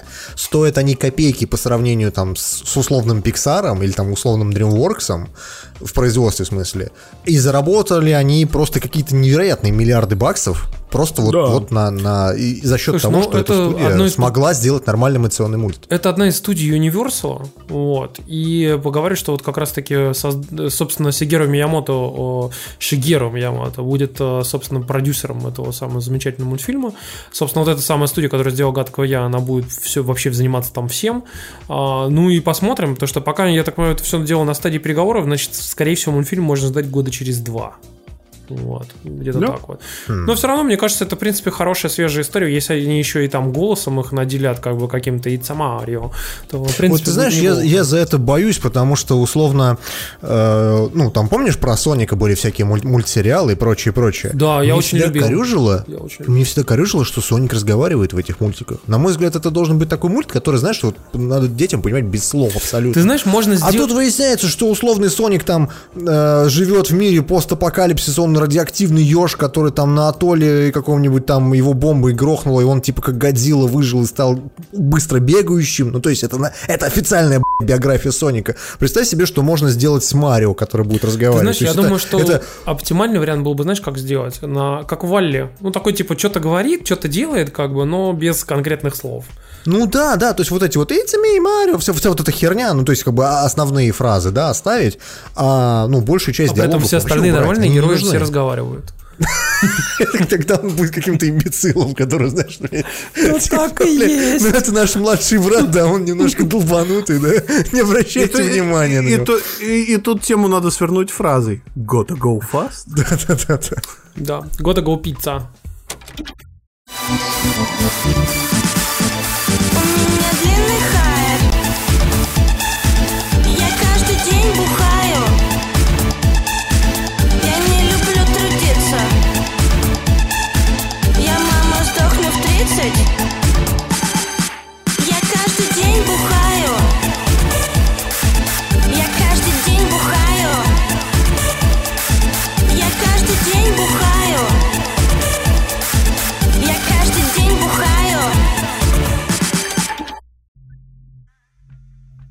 Слушайте, а, вот если вы хотите а, посмотреть Доктора Кто, а Доктора Кто нету, то есть вот условно говоря, сейчас мы оказались в межсезоне, да, по-моему, там же нет сейчас нового Доктора Кто. Да, да, да. да. Межсезоне нету Доктора Кто, что делать? То есть вы любите Доктора Кто, вы любите, э, не знаю, там вот этих вот, э, как это называлось, Макс, Таймли, Ваймли... Тайми-вайми, да. Хер паяймли, короче. вот эту всю ерунду. А, и вы хотите увидеть а, немного сумасшедшего а, британского человека в главной роли а, главного персонажа, но при этом это будет не Доктор Кто. Посмотрите сериал под названием Дирк, Джентли Holistic Detective Agency. Холистическое детективное агентство Дика Джентли. А, что это такое? Это сериал на основе одноименной книги а, Дугласа Адамса, который написал «Автостопом по галактике», если смотрели, если М. читали. И он когда-то в 70-х а, написал несколько серий «Доктора Кто», которых просто не приняли в производство. То ли они были сложные, то ли там, не знаю, там их было... Они просто требовали очень большого бюджета, я читал про это. Ну, короче Блин, говоря, нас- он, да. он эти сценарии переработал, убрал оттуда доктора Кто вообще в принципе, э, сделал некого нового персонажа, это Дирк Джентли, типа детектив, э, наделил его там определенными способностями и, короче говоря, э, написал целых три книги, по-моему, третью он не закончил, умер. Но Да? в любом случае по нему снимали несколько сериалов. Первый сериал провалился, второй сериал был чи- чисто в Британии известен. Э, И вот э, буквально в прошлом году э, американская BBC, я, кстати, только из этого сериала что, узнал, что, оказывается, в Америке есть BBC. я думал, его там нет. даже в России Американская BBC сделала свой собственный сериал который называется «Детективное агентство Дирка Джентли». В прошлом году был первый сезон, в этом году вот сейчас прошел второй. Я на- только начал смотреть, посмотрел там 4 серии, но я вам скажу, это вот классический «Доктор Кто», когда э, происходят смешные ситуации, ни непонятно до самого конца, но при этом ты продолжаешь смотреть чисто вот потому, что это клево. Да? И если Да, вы не так. смотрели, э, ну, мой вам совет, посмотрите. Хотя бы начните первые 2-3 серии и прочее, прочее. У этого сериала есть э, два больших недостатка. Первое – это актерская игра, потому что абсолютно все персонажи переигрывают. То есть это, видимо, такая, как Ну, это... а это же не баг, это фича. Это этой установка. так написано. Да, установка такая, знаешь, что надо переигрывать. Я переигрываю. Вся вот эта ерунда. И второй момент – малобюджетность. Несмотря на то, что сериал снимали в Америке, несмотря на то, что там американский, по сути, телеканал, э, пусть и британское его подразделение снимал этот сериал, но мало бюджета, поэтому спецэффекты, ну так, ну то есть ну, додумываешь, в общем-то, большую часть того, что они показывают. Но, тем не менее, если вам хочется такое, посмотрите. Э, Детективное агентство Дирка Джентли очень советуем.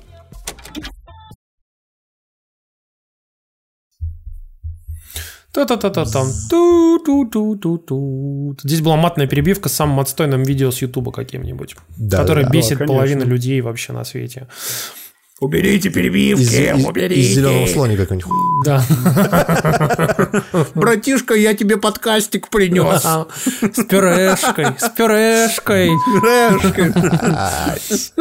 Давайте дальше.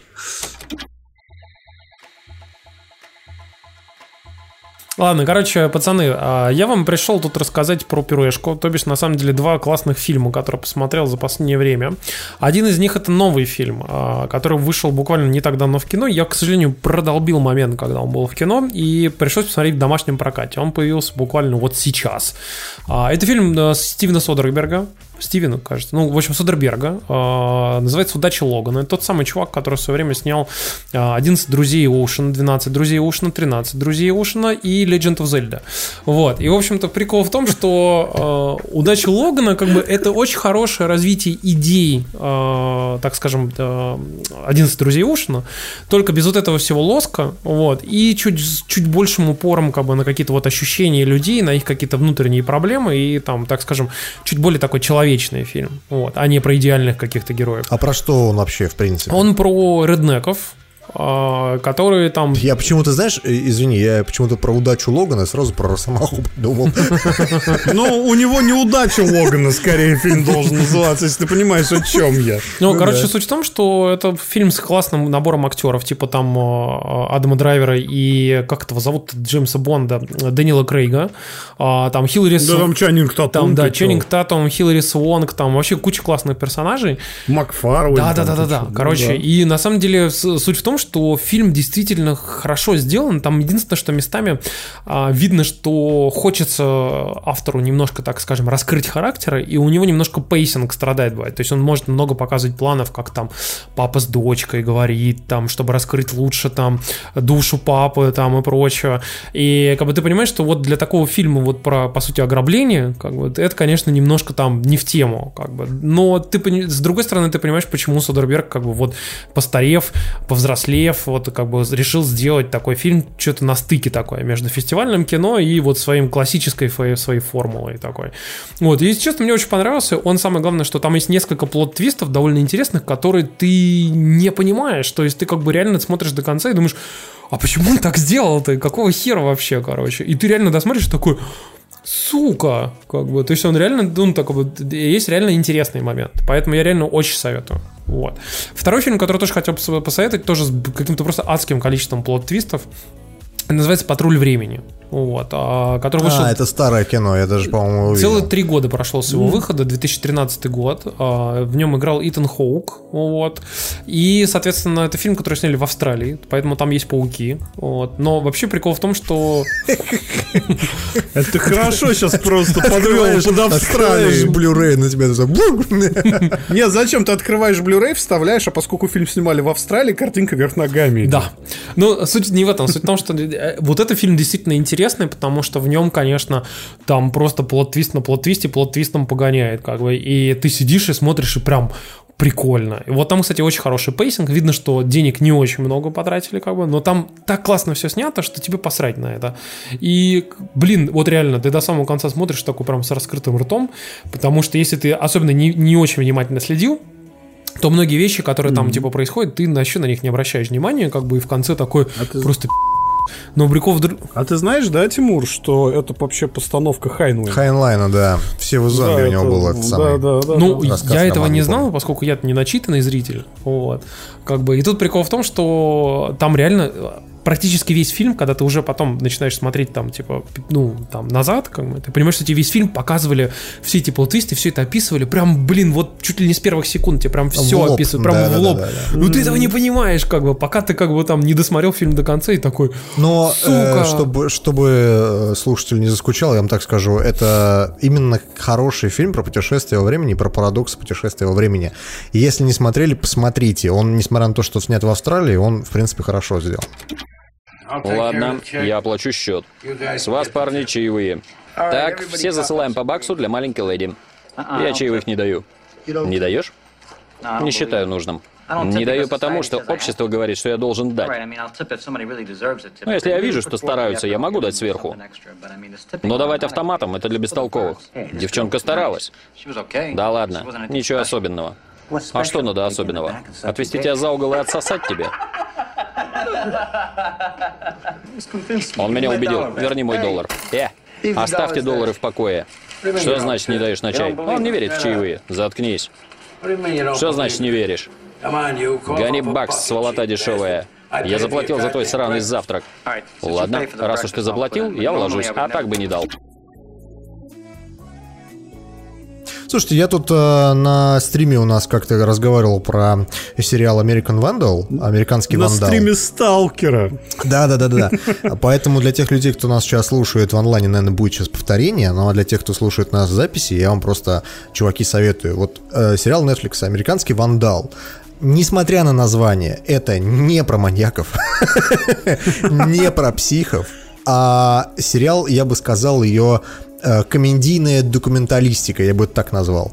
Собственно говоря, э, сериал сделан на основе, ск- скажем так, даже главные персонажи в какой-то определенный момент это говорят, э, э, похож на подкаст сериал. Помните, мы вам говорили о том, что в Америке там в 2000 каком-то 12 что ли, году или там 13 году случился бум подкастинга. Собственно, подкасты стали делать все. Почему? Потому что э, дичайшее количество прослушиваний, дичайшее количество загрузок было у подкаста Serial, который разговаривал о том, как, э, ну, грубо говоря, было некое преступление, там, убийство девушки, и журналистка расследовала это, э, ну, ну, по сути, в прямом эфире, что называется. То есть каждую неделю выходил новый выпуск этого подкаста, он выходил и на радио в том числе, но большинство людей его э, на радио слушали, в котором каждый раз пояснялись что-то новое. То есть, грубо говоря, какая-то новая э, в де- в деле появлялась улика или там э, показания давал какой-нибудь свидетель и прочее, прочее. И до самого конца этого подкаста мы не знали, то есть, э, сл- случилось ли это убийство, было ли оно вообще, э, там, убил ли главный герой этого подкаста там женщину, или не убил, или он невиновен, или его случайно посадили, и прочее, прочее. Забегая вперед, скажу, что в итоге подкаст сериал, ну, на втором сезоне, считай, сдох. Вот, то есть и третьего сезона что-то нету до сих пор уже. Сколько там лет прошло, не помню. Да нет, По-моему, год назад, по-моему- всего лишь вышел то второй сезон. Ну, короче, в этом году должен был выйти второй сезон, но что-то он, по-моему, не выходил. Может, я что-то путаю. Ну, неважно. Э, Короче, и вот на основе вот этого начали делать э, разного, разного рода шоу, в том числе и на телевидении. Так вот, Netflix не исключение, но Netflix пошел немножко дальше. Вместо того, чтобы сделать детективный сериал про какое-нибудь там расследование убийства и прочее, прочее, они сделали, по сути, комедийную документалистику. Что происходит? А, в, в действие разворачивается в школе, а, в которой на парковке стоят э, ну, машины учителей, там машины учеников и прочее, прочее. И кто-то берет и рисует на этих машинах члены. 27 членов на каждой машине.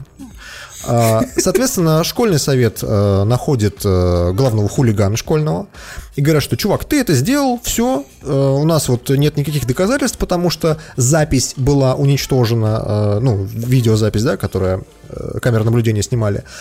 Мы не знаем, что это ты, но это ты. Ну, потому что вот, вот ты. Ну, потому что а кто, кто бы еще в здравом уме стал бы рисовать 27 членов на парковке? Ну вы что? Таси.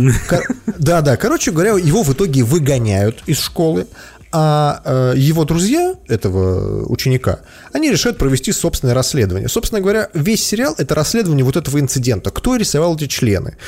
Э, Значит, э, ну и, соответственно, в каждой серии разные подозреваемые, разные теории. Все это обкатывается. Главные герои выкладывают это как сериал такой на YouTube, который называют «Американский вандал». И типа, узнаем ли мы когда-нибудь правду? Или, может быть, нет? Короче говоря, в сериале что-то серий, по-моему, то ли 8, то ли 9, он очень короткий, каждая серия по полчаса, можете за 4 часа просто посмотреть сразу весь сериал.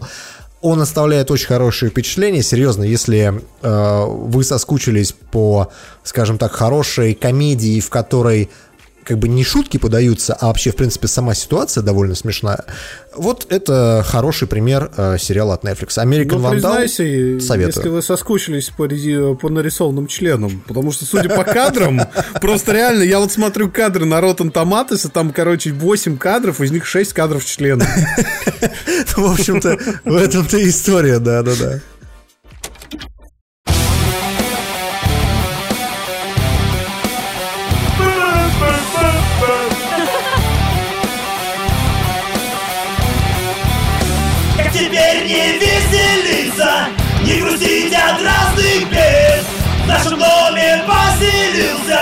Замечательный сосед. Мы соседями не знали и не верили себе, что у нас сосед играет на кларнете и трубе. У других таких будильник не будильник ничему, потому что доверяю я соседу своему. Рано утром на работу он меня разбудит срок, у него свои заботы, начинает он урок.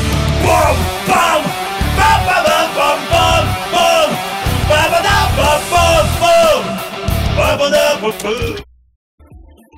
Короче, э, пацаны, мы вам по старой памяти расскажем э, про э, очередную главу книжки Blood, Sweat and Pixels, которую вы, скорее всего, еще не купили, потому что на английском языке, который вы не знаете. И не купите потом, потому что скажете, что «А, ну я все это в подкасте слушал, нахер мне это читать». Ну, киллеры АСТ уже выехали давно. Но так ли Мы расскажем про Shovel Knight, да, да, да, да, про Shovel Knight. Нет? Нет, не про Shovel Knight. Нет. Блин. Слушайте, короче, мы вам сейчас расскажем про самую любимую э, игру нашего подкаста, которая тонкой, э, просто тонкой ниточкой проходит. Тонкой сквозь- коричневой линией. Да, тонкой проходит. коричневой линии сквозь весь подкаст проходит, да, еще в том числе Да-да-да. прошлый подкаст. И это, конечно, The Legend of Zelda. А, ой, нет, то есть Destiny. Нет. Вот. Destiny, Destiny. да. Destiny, парни, все, можно, можно перематывать на этом моменте. Да. На полчаса вперед, да. Это прямой эфир, так что у вас нет выбора. Слушайте, на самом деле очень интересная история, потому что э, я могу сказать, что до того, как я ее прочитал, я, я много читал про то, как делали Destiny. Я много чего из этого знал, но некоторые вещи для меня стали, конечно, не то что откровением, но, по крайней мере, лучше позволили понять, почему у Destiny там случились какие-то свои проблемы или какие-то сложности. В общем, начинается история примерно следующим образом. Дело в том, что э, компания Bungie... Компания Банжи, да. Да, компания Bungie, э, соответственно, делала, анонсировала игру на Mac, которая называлась Halo Combat Evolved. И она сделала это, собственно, на выставке очередной Macworld Expo. Вот. И, собственно, игра должна была выйти как раз на Mac. Только она называлась не Halo Combat Evolved, она называлась Covenant, потому что Halo Combat Evolved это как раз Microsoft придумала. Ладно, тобой, короче. В общем, суть в том, что они показывают... Тактика, блядь, Тимура по фактике. И такой, знаешь, yes! Дмитрий Разложуев такой, да. Вот. Ну, ну что ты сразу начинаешь? Короче, Давай, вещай про свою Destiny, давай. в общем, история... Пойду, пойду покурю. История заключалась в следующем, что вот они должны были сделать эту игру под Mac, там туда-сюда, приходит Microsoft и говорит, нет, пацаны, очень перспективная история, очень все классно, но давайте вы сделаете ее под э, Xbox. Они говорят, под какой Xbox? Ну вот мы тут консольку делаем. Это как ПК, но только Xbox. Вот, ничего не напоминает. да? Давайте, давайте мы студию вашу купим. Да-да-да. Короче, они выпускают, собственно, Halo. А, Halo становится безумно популярной к- игрой, которая двигает продажи а, Xbox, который, собственно, не умер благодаря этой игре. А, И, собственно, дальше у них начинается... Который стал популярен в Америке, потому что первый шутер, посчитай, для хороший шутер для геймпада, сетевой, в общем-то, на первом Xbox. Это в свое, в свое время была совершенно культовая игра, если что-то Да, пошло. вот, примерно в том же ключе они делают сразу же Halo 2, Halo 3, и у них просто все идеально. Bungie становится просто звездной студией, э, как, знаете, как это говорится, Rockstar, просто Rockstar Studio. Вот. А, У них все очень хорошо. Ну, здракайте сказали, что Банжи были рокстаром. Что за говно? Фактики, все. Вот, ну типа рок, рок-звездой, ну вы поняли. В общем, смысл в том, что после этого а, у них получается почти карт-бланш делать все что угодно, но Банжи э, на тот момент, это был уже примерно 2007-2008 год, назрело как бы некоторое, ну не то что раскол, но желание от- отделиться от Microsoft, потому что они хотели делать что-то кроме Halo. Потому что Microsoft классные. Не, Microsoft, естественно, лучше, А вы лучшая вообще как бы компания, лучший паблишер, как, как вам известно, поэтому как бы игры она закрывала since 2005, вот, а, как бы, а на самом деле су- суть в том, что реально Bungie очень хотела отделиться от Microsoft. Они поняли, что продажа студии была ошибкой, и, в общем-то, надо это сделать. Они договорились с Microsoft до очень хороших условий, которые заключались в том, что они делают еще две игры во вселенной Halo. Вот. Halo DST и Halo Reach, забегая вперед. Да, вот. А, соответственно, Microsoft им а, отдает э, все технологии, которые у них были. Они отдают им полную независимость, вот. Но Microsoft сохранит за собой, соответственно, Halo полностью весь IP со всеми героями, там вообще все-все-все. Вот. Мастер Чифа, жопа Мастер Чифа была продана Microsoft навечно просто. Да-да-да, вечное рабство. Не мастер Чифа, а карта. Да Картан тоже. И, в общем, примерно в этот момент э, несколько команд в Банже, это был как раз примерно 2007-2008 год, они начали, соответственно, заниматься тем, чтобы делать э, как бы, какие-то первые, пути, первые шаги в сторону новой игры некой, которая на тот момент называлась, по-моему, Project Tiger. Вот, э, про- про- проект Тигр. Т- Короче, суть в том, что это игра, для которой делалось огромное количество концепций в двух различных группах. Одна из этих групп была как бы там из чувака, которых был типа такой местный креативный, там очень известный там их дизайнер, и он там типа хотел сделать э, нечто вроде Скайрима. Э, то есть там должны были быть э, типа РПГ, где типа всех охотятся на драконов и прочее, но его самая основная фича это в том, что типа люди могут друг другу прыгать в мультиплеер как бы совершенно случайно или как бы именно когда хотят это сделать. Но это типа очень просто, очень Это легко. то, то, что сейчас называется Seamless Multiplayer. Да. И вот, собственно, он это хотел сделать, это было основной его идеей. Как бы. И, соответственно, вот он... Игра называлась Dragon Tavern. Да, Dragon Tavern. Я вот тут Kindle открыл как раз, чтобы Тимура поправлять, если Да. что. И вот там суть в том, что как бы у каждого типа персонажа должно было быть свое собственное некое там пространство, которое он мог украшать, куда он мог приглашать своих типа э, друзей там и прочее.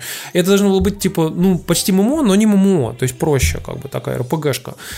И, соответственно, что, ну, он там начал уже кучу всего делать. К этому моменту примерно э, выяснилось, что есть э, как бы главный человек в, э, в собственно, э, Банжи, который, как бы, кроме генерального директора, который, по сути, самый главный креативный директор, я забыл, как его зовут, но суть в том, что он, у него было свое видение для новой игры, и это должен был быть, соответственно, sci-fi RPG, вот.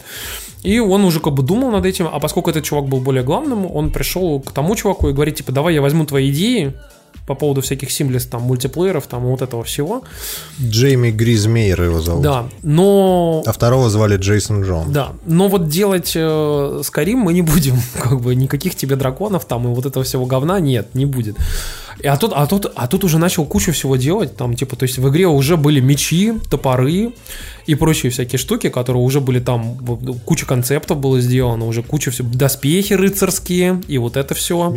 Мне нравится, а, там идет описание, ну, грубо говоря, прототипов, которые они делали. И вот, а, по сути, игра в определенный момент напоминала Диабло, то есть вид сверху, там вся ерунда. А другой, другой прототип напоминал Overwatch. То есть там были герои и прочее, прочее. Да, ну суть в итоге в том, что заключается, что они начали делать sci-fi такую игру, которая тоже была такой sci-fi RPG. И вот они ее мучили, мучили, мучили, и в итоге э, как бы вот люди начали все больше и больше понимать, что они делают халово очередное. Вот. И... Мне нравится, как э, Турбо Джедай пошутил по этому поводу. То есть взяли, грубо говоря, отдали чуваку, который всю жизнь рисовал космодесантников и космические корабли, рисовать что-то другое. И он нарисовал космодесантников и космические корабли, потому что он ничего Ну другое да. рисовать не умеет. А там еще очень классно в этом плане была история о том, что а, на самом деле в банже большая часть людей, ну то есть чуть ли не 80% людей, которые работали в банже на тот момент, это люди, которые пришли туда делать халу. То есть они пришли туда, как бы мечтая о том, чтобы делать Halo. Как бы они, они им так нравилась эта игра, они хотели быть причастными к этому франшизе и прочее. И вот они типа уходят. И, соответственно, люди, которые доделывают постепенно Halo, то есть Halo вот Trio DST, Halo Reach, они все больше и больше возвращаются как раз-таки к Destiny. Вот. И вот, ну, то есть, как бы делают новый проект. И, естественно, чем больше людей возвращается как бы из тех, кто работал над Halo, тем больше Destiny начинало превращаться в Halo, естественно. То есть, условно говоря, пока малая часть студии пилила, а, ну, считай, фэнтези, фэнтези ММО, если так можно назвать, другая часть студии допиливала Хейла, выходила туда и говорила, а давайте вот мы сюда танк запихнем, классно же будет. И в итоге так получалось, что как бы игра все больше и больше приобретала как бы такое очертание именно Halo, но немножко, немножко другое, как бы и более с RPG-шными какими-то мотивами.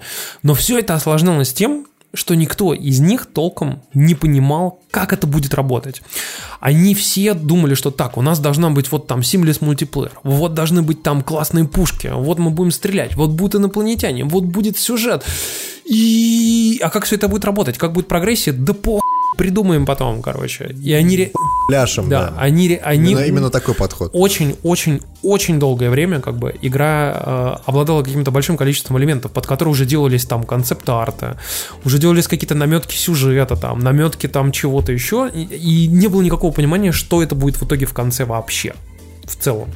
И в итоге, короче, все пришло к, так- к тому, что игру, во-первых, мало того, что все время э, переносили, вот, по ряду причин, сейчас мы придем к этому, так еще и в определенный момент Activision, которые, собственно, занесли э, на эту сделку почти 500 миллионов долларов за а, всю франшизу на в срок в 10 лет, которая должна была включать в себя, по-моему, три игры а, и кучу-кучу-кучу-кучу аддонов, вот. Три большие игры, да, Три, такой был три большие игры и огромное количество аддонов. Вот, там. И, соответственно, как бы подходил срок к первой игре, э, нужно было... И Activision как бы понимал, что что-то там не то происходит, что нету понимания вообще, что это за игра-то, как бы вот. И, в общем, там был прикол в том, что эм, этот чувак, который там пис- писал сюжет, который он же делал там типа всякие штуки э, для нее, и другой чувак, который тот самый известный, как его звали, Джо Стэттон, или как-то так его, по-моему, как звали это, Стэттон? Неважно. Ну, в общем, короче, их из... Джо Стейтон. Да, суперизвестный их там просто звездный сценарист, который делал э, сценарий под Хало. которому очень много чего не нравилось вообще в целом в подходе к Destiny. Вот. Он взял и сделал сюжет как бы сам- практически самостоятельно, потому что он не подпускал почти никого к, собственно, этому сюжету. Ни с кем не советовался почти э, и ничего не делал. И как бы нужно было сделать некое понимание и подобие того вообще, что это будет за игра. Короче, он пошел и сделал ролик почти самостоятельно, вместе с э, как бы там еще парой человек, которые ему там помогли чуть-чуть. А, Из всяких там типа вот прототипов, нарезок, артворков, там каких-то Кусков ассетов Да, и да, прочее. да, да. Такой вертикальный срез, только не хорошего контента, а вообще всего, что было. Да, из говна и палок, короче, сделал вот этот вертикальный срез и показал его всей студии. И причем не только всей студии, но еще и Activision. Вот. И, в общем, всем стало понятно, что это какая-то редкостная.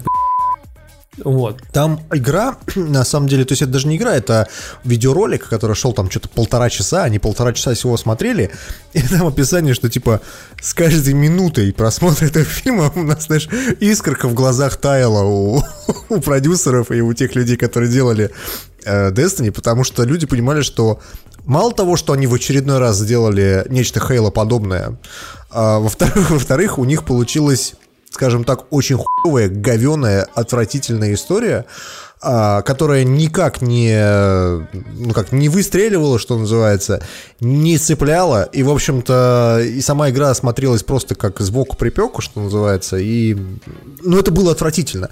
А, Там в книжке даже описание, что, мол, вот если бы этого ролика, наверное, не было бы, они, мы бы так и лепили до конца, но у студии не было бы окончательного понимания, что же мы такое делаем, в общем-то. Да. И в итоге, короче, в этот момент э, у этого чувака, по сути, отбирают э, всю историю с сюжетом. А Activision начинает активно вмешиваться и говорит, что, ребят, что-то какая-то какая херня, а вообще-то у вас уже... Ну, вам, мы, у вас за что мы дали вам 500 миллионов долларов? Вы чулись там, что ли, все? Ну и, короче, в общем-то, как бы у вас вообще-то релиз, вообще-то вот как бы вот уже на носу, и какого хера вообще? Вот. И, в общем, в этот момент э, складывается ситуация следующим образом, что они берут, садятся и говорят, что так, надо игру делать нахрен заново вообще. А, и они начинают перелопачивать сюжет прямо по кускам. Прямо вырезать одно, вырезать другое, короче, слепить, знаете, как из того, что было, из того и слепило. Но все это осложняется еще другой штукой. Они э, в этот момент показывают Destiny журналистам. Показывают они ее, они ее в виде маленькой демки, которую, собственно, если помните, мы все сами видели на ревиле, где они там ходят в Old Rush, типа такие все все счастливые, там убивают огромного там Фолина и получают Тандер- Тандерлорд. И э, эта демка не имела никакого отношения к самой игре, потому что это единственный кусок в игре, который был готов. Вообще ничего не было готово в игре. И, соответственно, всем казалось, что э, вот эта демка, она очень-очень такая, типа, медленная, слишком размеренная, ничего не понятно, что за, что за сюжет, что вообще, кто эти люди, зачем, почему все это. И, короче, э, но при этом эти все журналисты, э, которые смотрели, все остались в восторге от обещаний которые давали э, Банжи, потому что Банжи обещали там просто с три короба. Они говорили, ты будешь летать там на кольца Сатурна, по болотам Чикаго, пойдешь туда, пойдешь сюда, сможешь там, блин, делать черта лысого, кастомизировать все, что хочешь там, и вообще, типа, на Меркурий полетишь, и там будет Осирис, и вообще все будет классно. Ну, короче, мягко говоря. Да, и как бы, они реально как бы напи***ли три коробок и, соответственно, стали заложниками своих обещаний, потому что все журналисты, и там все игроки и прочее, все начали такие, а чё, а чё, а чё, когда вообще, а чё, почему? И в итоге игра не готова, сюжет не готов, ничего не готово, и в итоге они что делают? Они берут и в последний момент просто вот из, из говна и палок собирают куски э, игры, вырезают из нее до хрена просто всего, как бы, то есть там просто вырезали, например, там все, что было связано с э, локацией на Европе, а, которую впоследствии превратили в локацию в Дредноут, вот, и сделали ее в виде Taken King, вот. И, соответственно, огромное количество другого контента тоже все вырезали, очень много чего там. Персонажи повырезали, все повырезали. То есть, грубо говоря, условно, то, что вы видите в Destiny 2, это то, что было придумано еще во времена вот разработки Destiny 1. То есть, условно, как это называется, European Dead Zone, Да. вот эту всю ерунду оттуда, EDZ, от- оттуда да. вырезали. А, Вырезали оттуда а, Осириса, вот этого, э, как, как его звали-то, господи. Брата Кроу. Уже, уже, уже, уже не помню, да.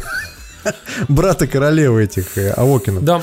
Ну, Да, в общем, да, там да. вырезали большое количество всего, кучу всего переработали. а, И суть в том, что игра вышла огрызком. Вот. И самое главное, что в ней Тут, кстати, еще, под- подожди, я перебью. Эм, Тут стоит понимать, парни, то, что, в принципе, в разработке видеоигр, когда мы говорим «вырезали», мы, это означает, что это не попало в итоговую игру. Это не означает, что это сразу же полезло в корзину. Никто никогда в жизни не Да-да. будет э, тратить, там, не знаю, несколько часов работы, э, да, даже, наверное, дней работы какого-нибудь 3D-художника, который нарисовал какой-то концепт, а его просто в мусорное ведро выкинули. Нет, оно будет, возможно, в каком-то переработанном виде использоваться дальше. В общем-то, то, что банжи вырезали, они сейчас потихонечку перепиливают и впихивают обратно в Destiny уже в каком-то другом виде. Это, в принципе, нормальное абсолютно явление. То есть это происходит абсолютно во всех студиях. Это не как, э, это не надо понимать, как, знаешь, это типа нарисовал что-то на бумажке, скомкал ее и в муторное ведро кинул. Нет, это не так работает. Слушайте, это не надо еще это воспринимать и таким образом, что они типа это специально вырезали, жадные разрабы, чтобы вам пихнуть это в DLC. На, Жадные разрабы. Впихнул DLC. на Да. самом деле, конечно, это выглядит именно таким образом, потому что они действительно вырезали, впихнули в DLC, но все не так просто, понимаете? Они это сделали, потому что все было не готово. Потому что они не успевали это допилить, доделать, э, как бы и, и прочее. И суть в том, что э, в итоге э, игру выпускают как бы в непонятном виде. Игру как бы принимают очень смешанным образом. Но при этом она парадоксально начинает быть популярной, потому что механики, которые они туда заложили, эти механики были очень-очень э, аддиктивными. Вот. И из-за этого как бы игра становилась аддиктивной, несмотря на то, что, ну, как бы люди к ней привыкали, несмотря на то, что там было даже мало что делать, как бы, и вообще все заключалось в основном в гринде. Но вот social составляющая, хорошая стрельба и вот эта самая аддиктивность сыграли свою роль, как бы в игру все равно играли, несмотря на то, что она была огрызком. Но она... Ты знаешь, Тимур, да, я, я прерву твою тираду на секундочку. Буквально, тут, говоря про аддиктивную стрельбу, эта вещь не относится к Blood, Sweat and Pixels, но мне она почему-то вспомнилась. А, почему ганплей в играх Банжи такой особенный? Я просто знаю от знакомых и из интервью, что у них стрельбой занимался какой-то, знаете, отбитый реднек такой, вот классический, выросший на Среднем Западе, и дизайном ганплея занимался вот именно он. И он реально стрелял всего этого оружия, он там состоит в НРА, вот этой вот национальной организации. Хорошо, да? хорошо То что не в IRA, Макс. да, да, да, да, вот. Значит, то есть национальной стрелковой организации, по- поехавший на оружие человек. И а, вот две особенности Halo 1, которые запомнили очень многие игроки, это то, что там был ебастический имбовый пистолет, что было просто, ну, совершенно неадекватно а, законам жанра по, то- по, по тому времени. И второе, то, что там просто всех нахер зарешивал дробовик. То есть, когда там Мастер Чиф брал дробовик или в мультиплеере его подбирали, все, умирало все в радиусе 10 метров. При одном только выстреле. А если их было два, еще там 10 метров накрывало. И связано это с тем, что этот чувак был очень сильно повернут на оружие, и ему еще его просили нерфить дробовик, потому что он был еще сильнее. Ну, слушай, я, я не знаю, как в реальной жизни стреляет дробовик, но я уверен, что э, условно дальность не должна падать с 5 метров. Ну вот о чем и речь. А он честно прописал все характеристики, как они в жизни, как он там из своего опыта стрельбы Ну да, ну это да. сделал. И вот эта вот ДНК э, вот этого поехавшего чувака со Среднего Запада, она вот в ганплее осталась, и в Destiny она роляет на самом деле. Ну, в общем, короче, пацаны, в итоге э, в определенный момент, когда они начали делать э, Taken King, по кускам собирать из, из остатков того, что вырезали, Это аддон. да, аддон, который вых- знает. самый крупный аддон, который вышел через год. Вот. Они очень долго советовались с Blizzard. Вот. И Blizzard, э, чуваки из Blizzard прилетали э, в студию Банжи, короче, делали им лекцию. Мы уже рассказывали в одном из прошлых подкастов о том, как э, переделывали Diablo 3. Собственно, вот эта команда, которая переделывала Diablo 3, они как раз и прилетели к Банжи и рассказали весь вот этот свой опыт. О том, как они переделали лут, как бы, чтобы там было меньше рандома, или чтобы рандом был более умный. И там, типа, что с героем, ну, герой, типа, должен что-то получать, э, игрок должен что-то получать, как бы каждое там какое-то определенное количество времени. И, типа, как э, там должен, типа, интеракция, экономика должна работать. И вот это, вот это все, они, короче, им рассказали. И там даже в книжке написано, что чуваки из Банжи такие, типа, Блин, охренеть, жалко нам никто этого не рассказал вообще раньше. Но они наступили на все, на все те грабли, которые можно было наступить при разработке своей собственной ММО.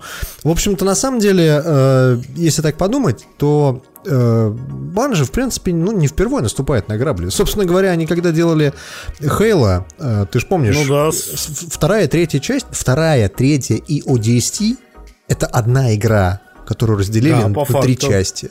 В общем-то, и то же самое повторяется с Destiny. То есть Destiny условно один со всеми аддонами и Destiny 2 со всеми аддонами. Это, од- Это одна это игра. по сути была одна игра. Просто она не была готова, все было сделано через сраку, и в итоге э, технические проблемы там были. Помните, с движком у них были проблемы, когда они говорили о том, что чтобы передвинуть камень, им надо 24 часа компилировать потом Вот, карту. об этом они как раз говорили э, тоже в книге, о том, что когда они делали Destiny, они работали на старом движке, который был из Halo, вот, и они его как бы пока переделывали, он был очень-очень сильно outdated, как говорится, А, то есть реально устарел в определенный момент, и, и в итоге это превратилось в то, что для того, чтобы а, изменения, которые они вносят в движке, чтобы оно вообще как-то отобразилось в игре, нужно было не 30, там 40, 50 секунд, а нужно было там иногда до, до получаса ждать, как бы, чтобы там все заново переделалось, перерендерилось, пересобралось, там перекомпилировалось. Вот.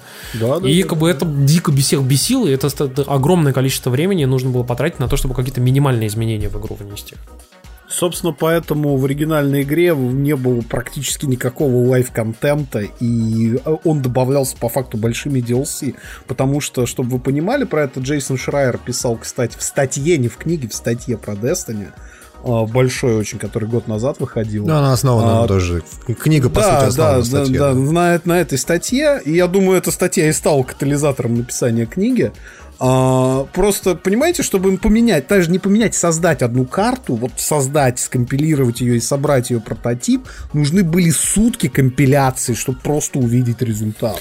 Да, То да, там- да, да. Короче, в общем, из-за того, что не очень хорошая была а, техническая база, куча накладок, куча организационных накладок, куча сложностей внутри, а, в общем-то, они пришли к такому вот довольно сложному моменту. И самое главное, что в коне- конец книги, ну, конец главы заканчивается следующим образом, что Банжи в свое время а, так сильно топила за независимость от Microsoft, и так как они настолько как бы хотели от него отделиться, что в момент, когда они отделились и, по сути, начали свое собственное плавание и сами чем-то таким заниматься, они столкнулись с тем, что все очень сложилось не самым лучшим образом в итоге, потому что практически все те люди, которые были в банже с самого начала, они э, ушли. Они ушли к моменту, вот к Destiny 2, к моменту, огромное количество людей э, вот как бы ушло из банжа.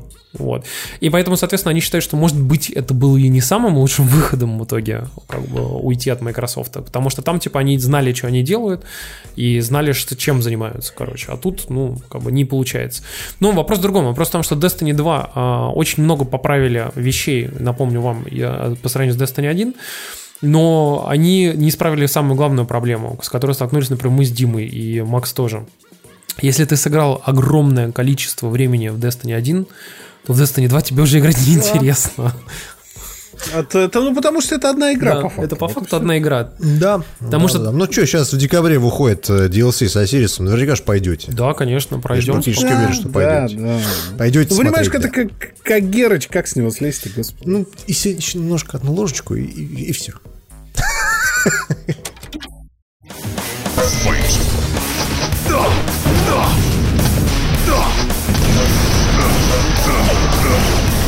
Дели телефраг.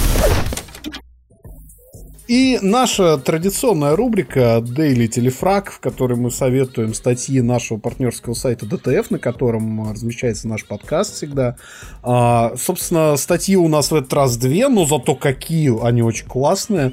Вот, Дима. Мне очень нравится первая статья, которая рассказывает про Вавилон 5. Я напоминаю, что на DTF месячник кинофантастики. Точнее, вообще, в принципе, фантастики. Месяц космоса. Месяц космоса, да? Да. Все, все перебрал. Это я, да. Так вот, э, там рассказывается про Вавилон 5. Если вы не смотрели Вавилон 5, то вообще, во-первых, какого хера? Во-вторых, какого хера 2? Вот. И в-третьих, идите и смотрите, потому что, на мой взгляд, э, это сериал, который в свое время абсолютно сломал вот эту вот классическую э, фантастическую сериальные вот эти вот штампы. То есть... Ус- стартречные. Стартречные, да. То есть, условно говоря, в, там, в 60-х, в 70-х, даже, наверное, в 80-х, как примерно выглядел фантастический сериал. Э, была некая команда, Члены команды никогда не умирали, ничего с ними не происходило. Была некая э, команда противников, члены которых иногда ре- редко очень умирали, но тем не менее тоже с ними чаще всего ничего не происходило. Происходил какой-то сюжет, который заканчивался в рамках одной серии. То есть э, в конце серии все возвращалось на круги своя. Условно, если речь идет про Star Trek, то вначале они прилетают на какую-нибудь планету, там происходит какой-то пи***ц, в конце они с этой планеты улетают, все починив, что называется, доктор, Спок и командир всегда живы, все у них хорошо. Ну, то есть примерно так происходит допустим, классический сериал Star Trek. Или там какой-нибудь New- Next Generation, или как он там назывался, забыл, где Пикард этот лысый играл. Да, да, А, да, да, Тоже примерно то же самое. То есть что-то происходит, э, в итоге все возвращается на круги своя. Вавилон 5 это сломал, потому что э, сценаристом Вавилона 5 был Майкл Стражинский. Майкл Стражинский известен нам на самом деле скорее по комиксам. Это писатель, который э, долгое время писал э, сюжеты для комиксов, например, комиксы про Супермена, одни из самых классных. Тор. Да, Тора, да. Э, Он, в принципе, хороший писатель. То есть я не могу сказать, что он там какой-то графоман или прочее, прочее. Он решил сделать свою собственную скажем так, фантастическую вселенную. И отказаться от вот этого штампа, э, который всегда был э, в фантастических сериалах, и добавил туда сквозной сюжет. То есть, грубо говоря, Вавилон 5 это э, один большой фильм. То есть это то, как сериалы Да. сейчас, сейчас снимаются. То есть сюжет идет от первой серии до последней. И гер- 5 сезонов, герои, 24 серии. герои меняются, герои умирают, герои там что-то с ними происходит и прочее, прочее. Это то, что в в принципе в сериалах вообще в принципе не было. А второй момент, который он добавил в эту фантастическую историю, это то, что более, более, скажем так, реалистично, более близко к корням. То есть, условно говоря, у каждой технологии, которая показана в Вавилоне 5, у нее а, был свой, ну, скажем так, не прототип, а объяснение, как все это работает, а не просто, знаете, у нас э, двигатель мега-бум-бум, там, э, Черенкова, давайте сейчас нажмем на него и все полетим. Нет, практически все объяснялось. Э, У раз, которые там появлялись в сериале, были своя собственная мотивация. Добавилась и политика, чего было очень редко в фантастических сериалах. То есть, в общем-то, Вавилон 5 заложил такую дорожку, да, то есть, которую стоит смотреть. На самом деле, есть куча проходных серий именно самого Вавилона, то есть, там не обязательно смотреть все подряд, но, в принципе, если у вас есть возможность э, хотя бы там, не знаю, через одну серию посмотреть, вот, я вам советую, потому что Вавилон 5, на мой взгляд, очень хороший. Я его в свое время, кстати, на болванке записывал. Году так все в 2003, да, и, записывал их на болванке и смотрел потом на DVD. Потому что, ну блин, это, это сериал, который шел в Классика. свое время по ТВ-6. Помнишь ТВ-6 телеканал Макс? Помню, помню, конечно, я там же его и смотрел. Вот. Но шутки шутками, а между прочим, ваш любимый Mass Effect это прям прямые цитаты из Вавилона 5, особенно первая часть. Да, да, да, да, кстати. Вот. э, Говоря про прямые цитаты, здесь опять же минутка самопиара, потому что помимо подкаста еще время от времени пишу на ДТФ, но так получилось, что это одна из самых популярных статей недели, и написал ее я, и вообще очень Ой, скромно. так. Это да. А, Это большой материал, который, в принципе, должен рассказать читателям и рассказывать читателям о моем самом любимом научно-фантастическом авторе Фрэнке Герберте. А, Это такой очерк, во-первых, о том, что такое Дюна, за что Дюну любят, за что ее цитируют очень многие. То есть, ну, там, Звездные войны, Вархаммер, вы можете ткнуть в любую космооперу пальцем сейчас современную, и там практически наверняка будут либо прямые цитаты из Дюны, либо целые куски оттуда украдены. Вот. Ну и помимо того, что там, естественно, рассказывается очень долго и нудно про Дюну, э, я еще все-таки постарался воткнуть туда не очень раскрученные, но не менее классные произведения Герберта, потому что он писал очень хороший цикл Пандора, а, про который рассказано подробно в статье а, из четырех книг. У него были неплохие Так, ты сейчас, подожди, ты, работы. ты статью рекламируешь или про Герберта рассказываешь? О, и А то, и другое, да, в общем-то. Я бы просто как бы, иначе статью никто не почитает, как бы ты сейчас все расскажешь. Нет, нет, нет, э, там на самом деле все в подробностях. Я именно их и не раскрываю. То есть, ребят, если вы постоянно слышите Дюна, если вы постоянно слышите вот Фрэнк Герберт, и вам лень там гуглить Википедию, или вам лень там читать все эти простынки, литературные исследования, эта статья, она такой общий очерк о творчестве и некое руководство, что читать. Я вам очень советую, потому что она написана фанатом мной. Я действительно большой фанат Герберта, но в то же время она написана максимально простым и доходчивым языком, без какого-то вот, знаете, такого толкинистского фанатизма. А мне не называется. понравилось Дюна. А ты знаешь, и здесь тут надо сделать ремарку, которой нет в статье. У меня с Дюной отношения очень непростые, потому что у Дюны, строго говоря, нет хорошего русского перевода до сих пор. Она Первая часть, условно, более-менее нормально переведена, а остальные прям очень плохо. Да, да, там очень плохие русские переводы у всех книг.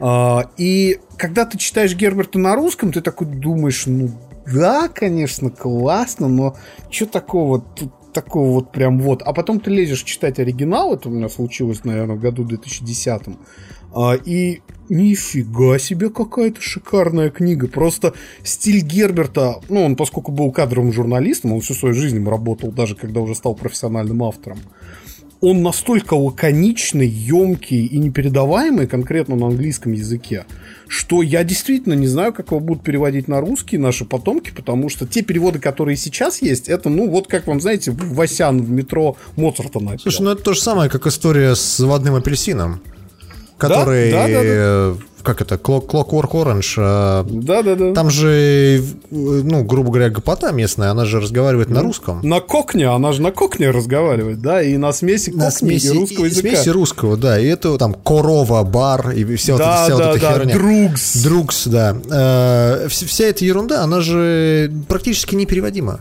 Ну, то есть это, это надо быть э, англичанином, который там примерно понимает, о чем идет речь. И то же самое с Гербертом, потому что он напихал туда кучу арабских словечек, причем абсолютно непереводимых.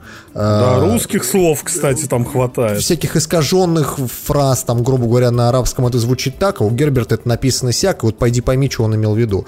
Поэтому нормального перевода, наверное, и нет, и не будет. Но я должен сказать, что я прочитал Дюну, например, первую, первую часть, она более-менее хорошо переведена, там переводил какой-то поехавший фанат, я не помню. Вязников, Вязников. Наверное, да. Он там каждой, по каждому переводу дает сноску, почему он перевел именно так и объясняет, почему он это делает. Это реально хороший перевод.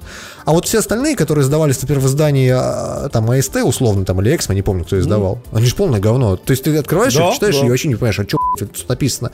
Короче, в итоге на третьей книжке я Герберта бросил, потому что я не хочу читать его на английском, а на русском я не осилил. Но если вам просто интересно знакомиться с творчеством, то вот, пожалуйста, статья на DTF, написана Максом, советуем. Так, ну, как вы понимаете, мы на этом будем уже заканчивать наш замечательный выпуск подкаста, который слушал довольно много народу, как ни странно. Вот. Мы думали, что понедельник вечером-то вообще никто не придет, а тут э, как бы в онлайне много кто был. Тут все пришли, да. Вот. Ну, все спят уже, блин. Да. Так или иначе, короче, пацаны, э, спасибо большое, что слушали. Спасибо большое, что слушаете его сейчас на Патреоне, на DTF или у себя в плеере через три месяца после того, как он вышел. Вот. А, Напоминаем вам, что это 80-й выпуск э, Завтракаста. Скоро их будет уже почти 100, а Завтракасту 15 декабря будет уже целых два года. Вот. А не 12-го? 15 15 первый выпуск нас- вышел, с 15 на 16 у нас- ночью. ну, А, мы с того твиттер ра- раньше зарегали, чем, чем подкаст выложили, да, я вспомнил. Ну, как всегда же, да. Да. Да-да. Вот, короче, в общем, э, спасибо вам большое. Э, Подписывайтесь, подписывайтесь, ставьте нам райки в iTunes. э, Подписывайтесь на Twitch и на прочее всякое говно, которое у нас там есть. У нас его много. У нас, у нас для вас говна много. Я, наверное, назову этот выпуск как Nintendo Подожди. Потому что, серьезно, у нас сегодня рефреном э, тема Nintendo прям Я предлагаю назвать его Завтракаст номер 8 The Legend of Zelda. заходит. А, Или так, да. Ну, The Legend of Завтракаст. Пусть будет так, да. Ладно. Ладно, пацаны, спасибо вам большое, что слушали. Давайте до следующей недели. Пока-пока. Пока-пока.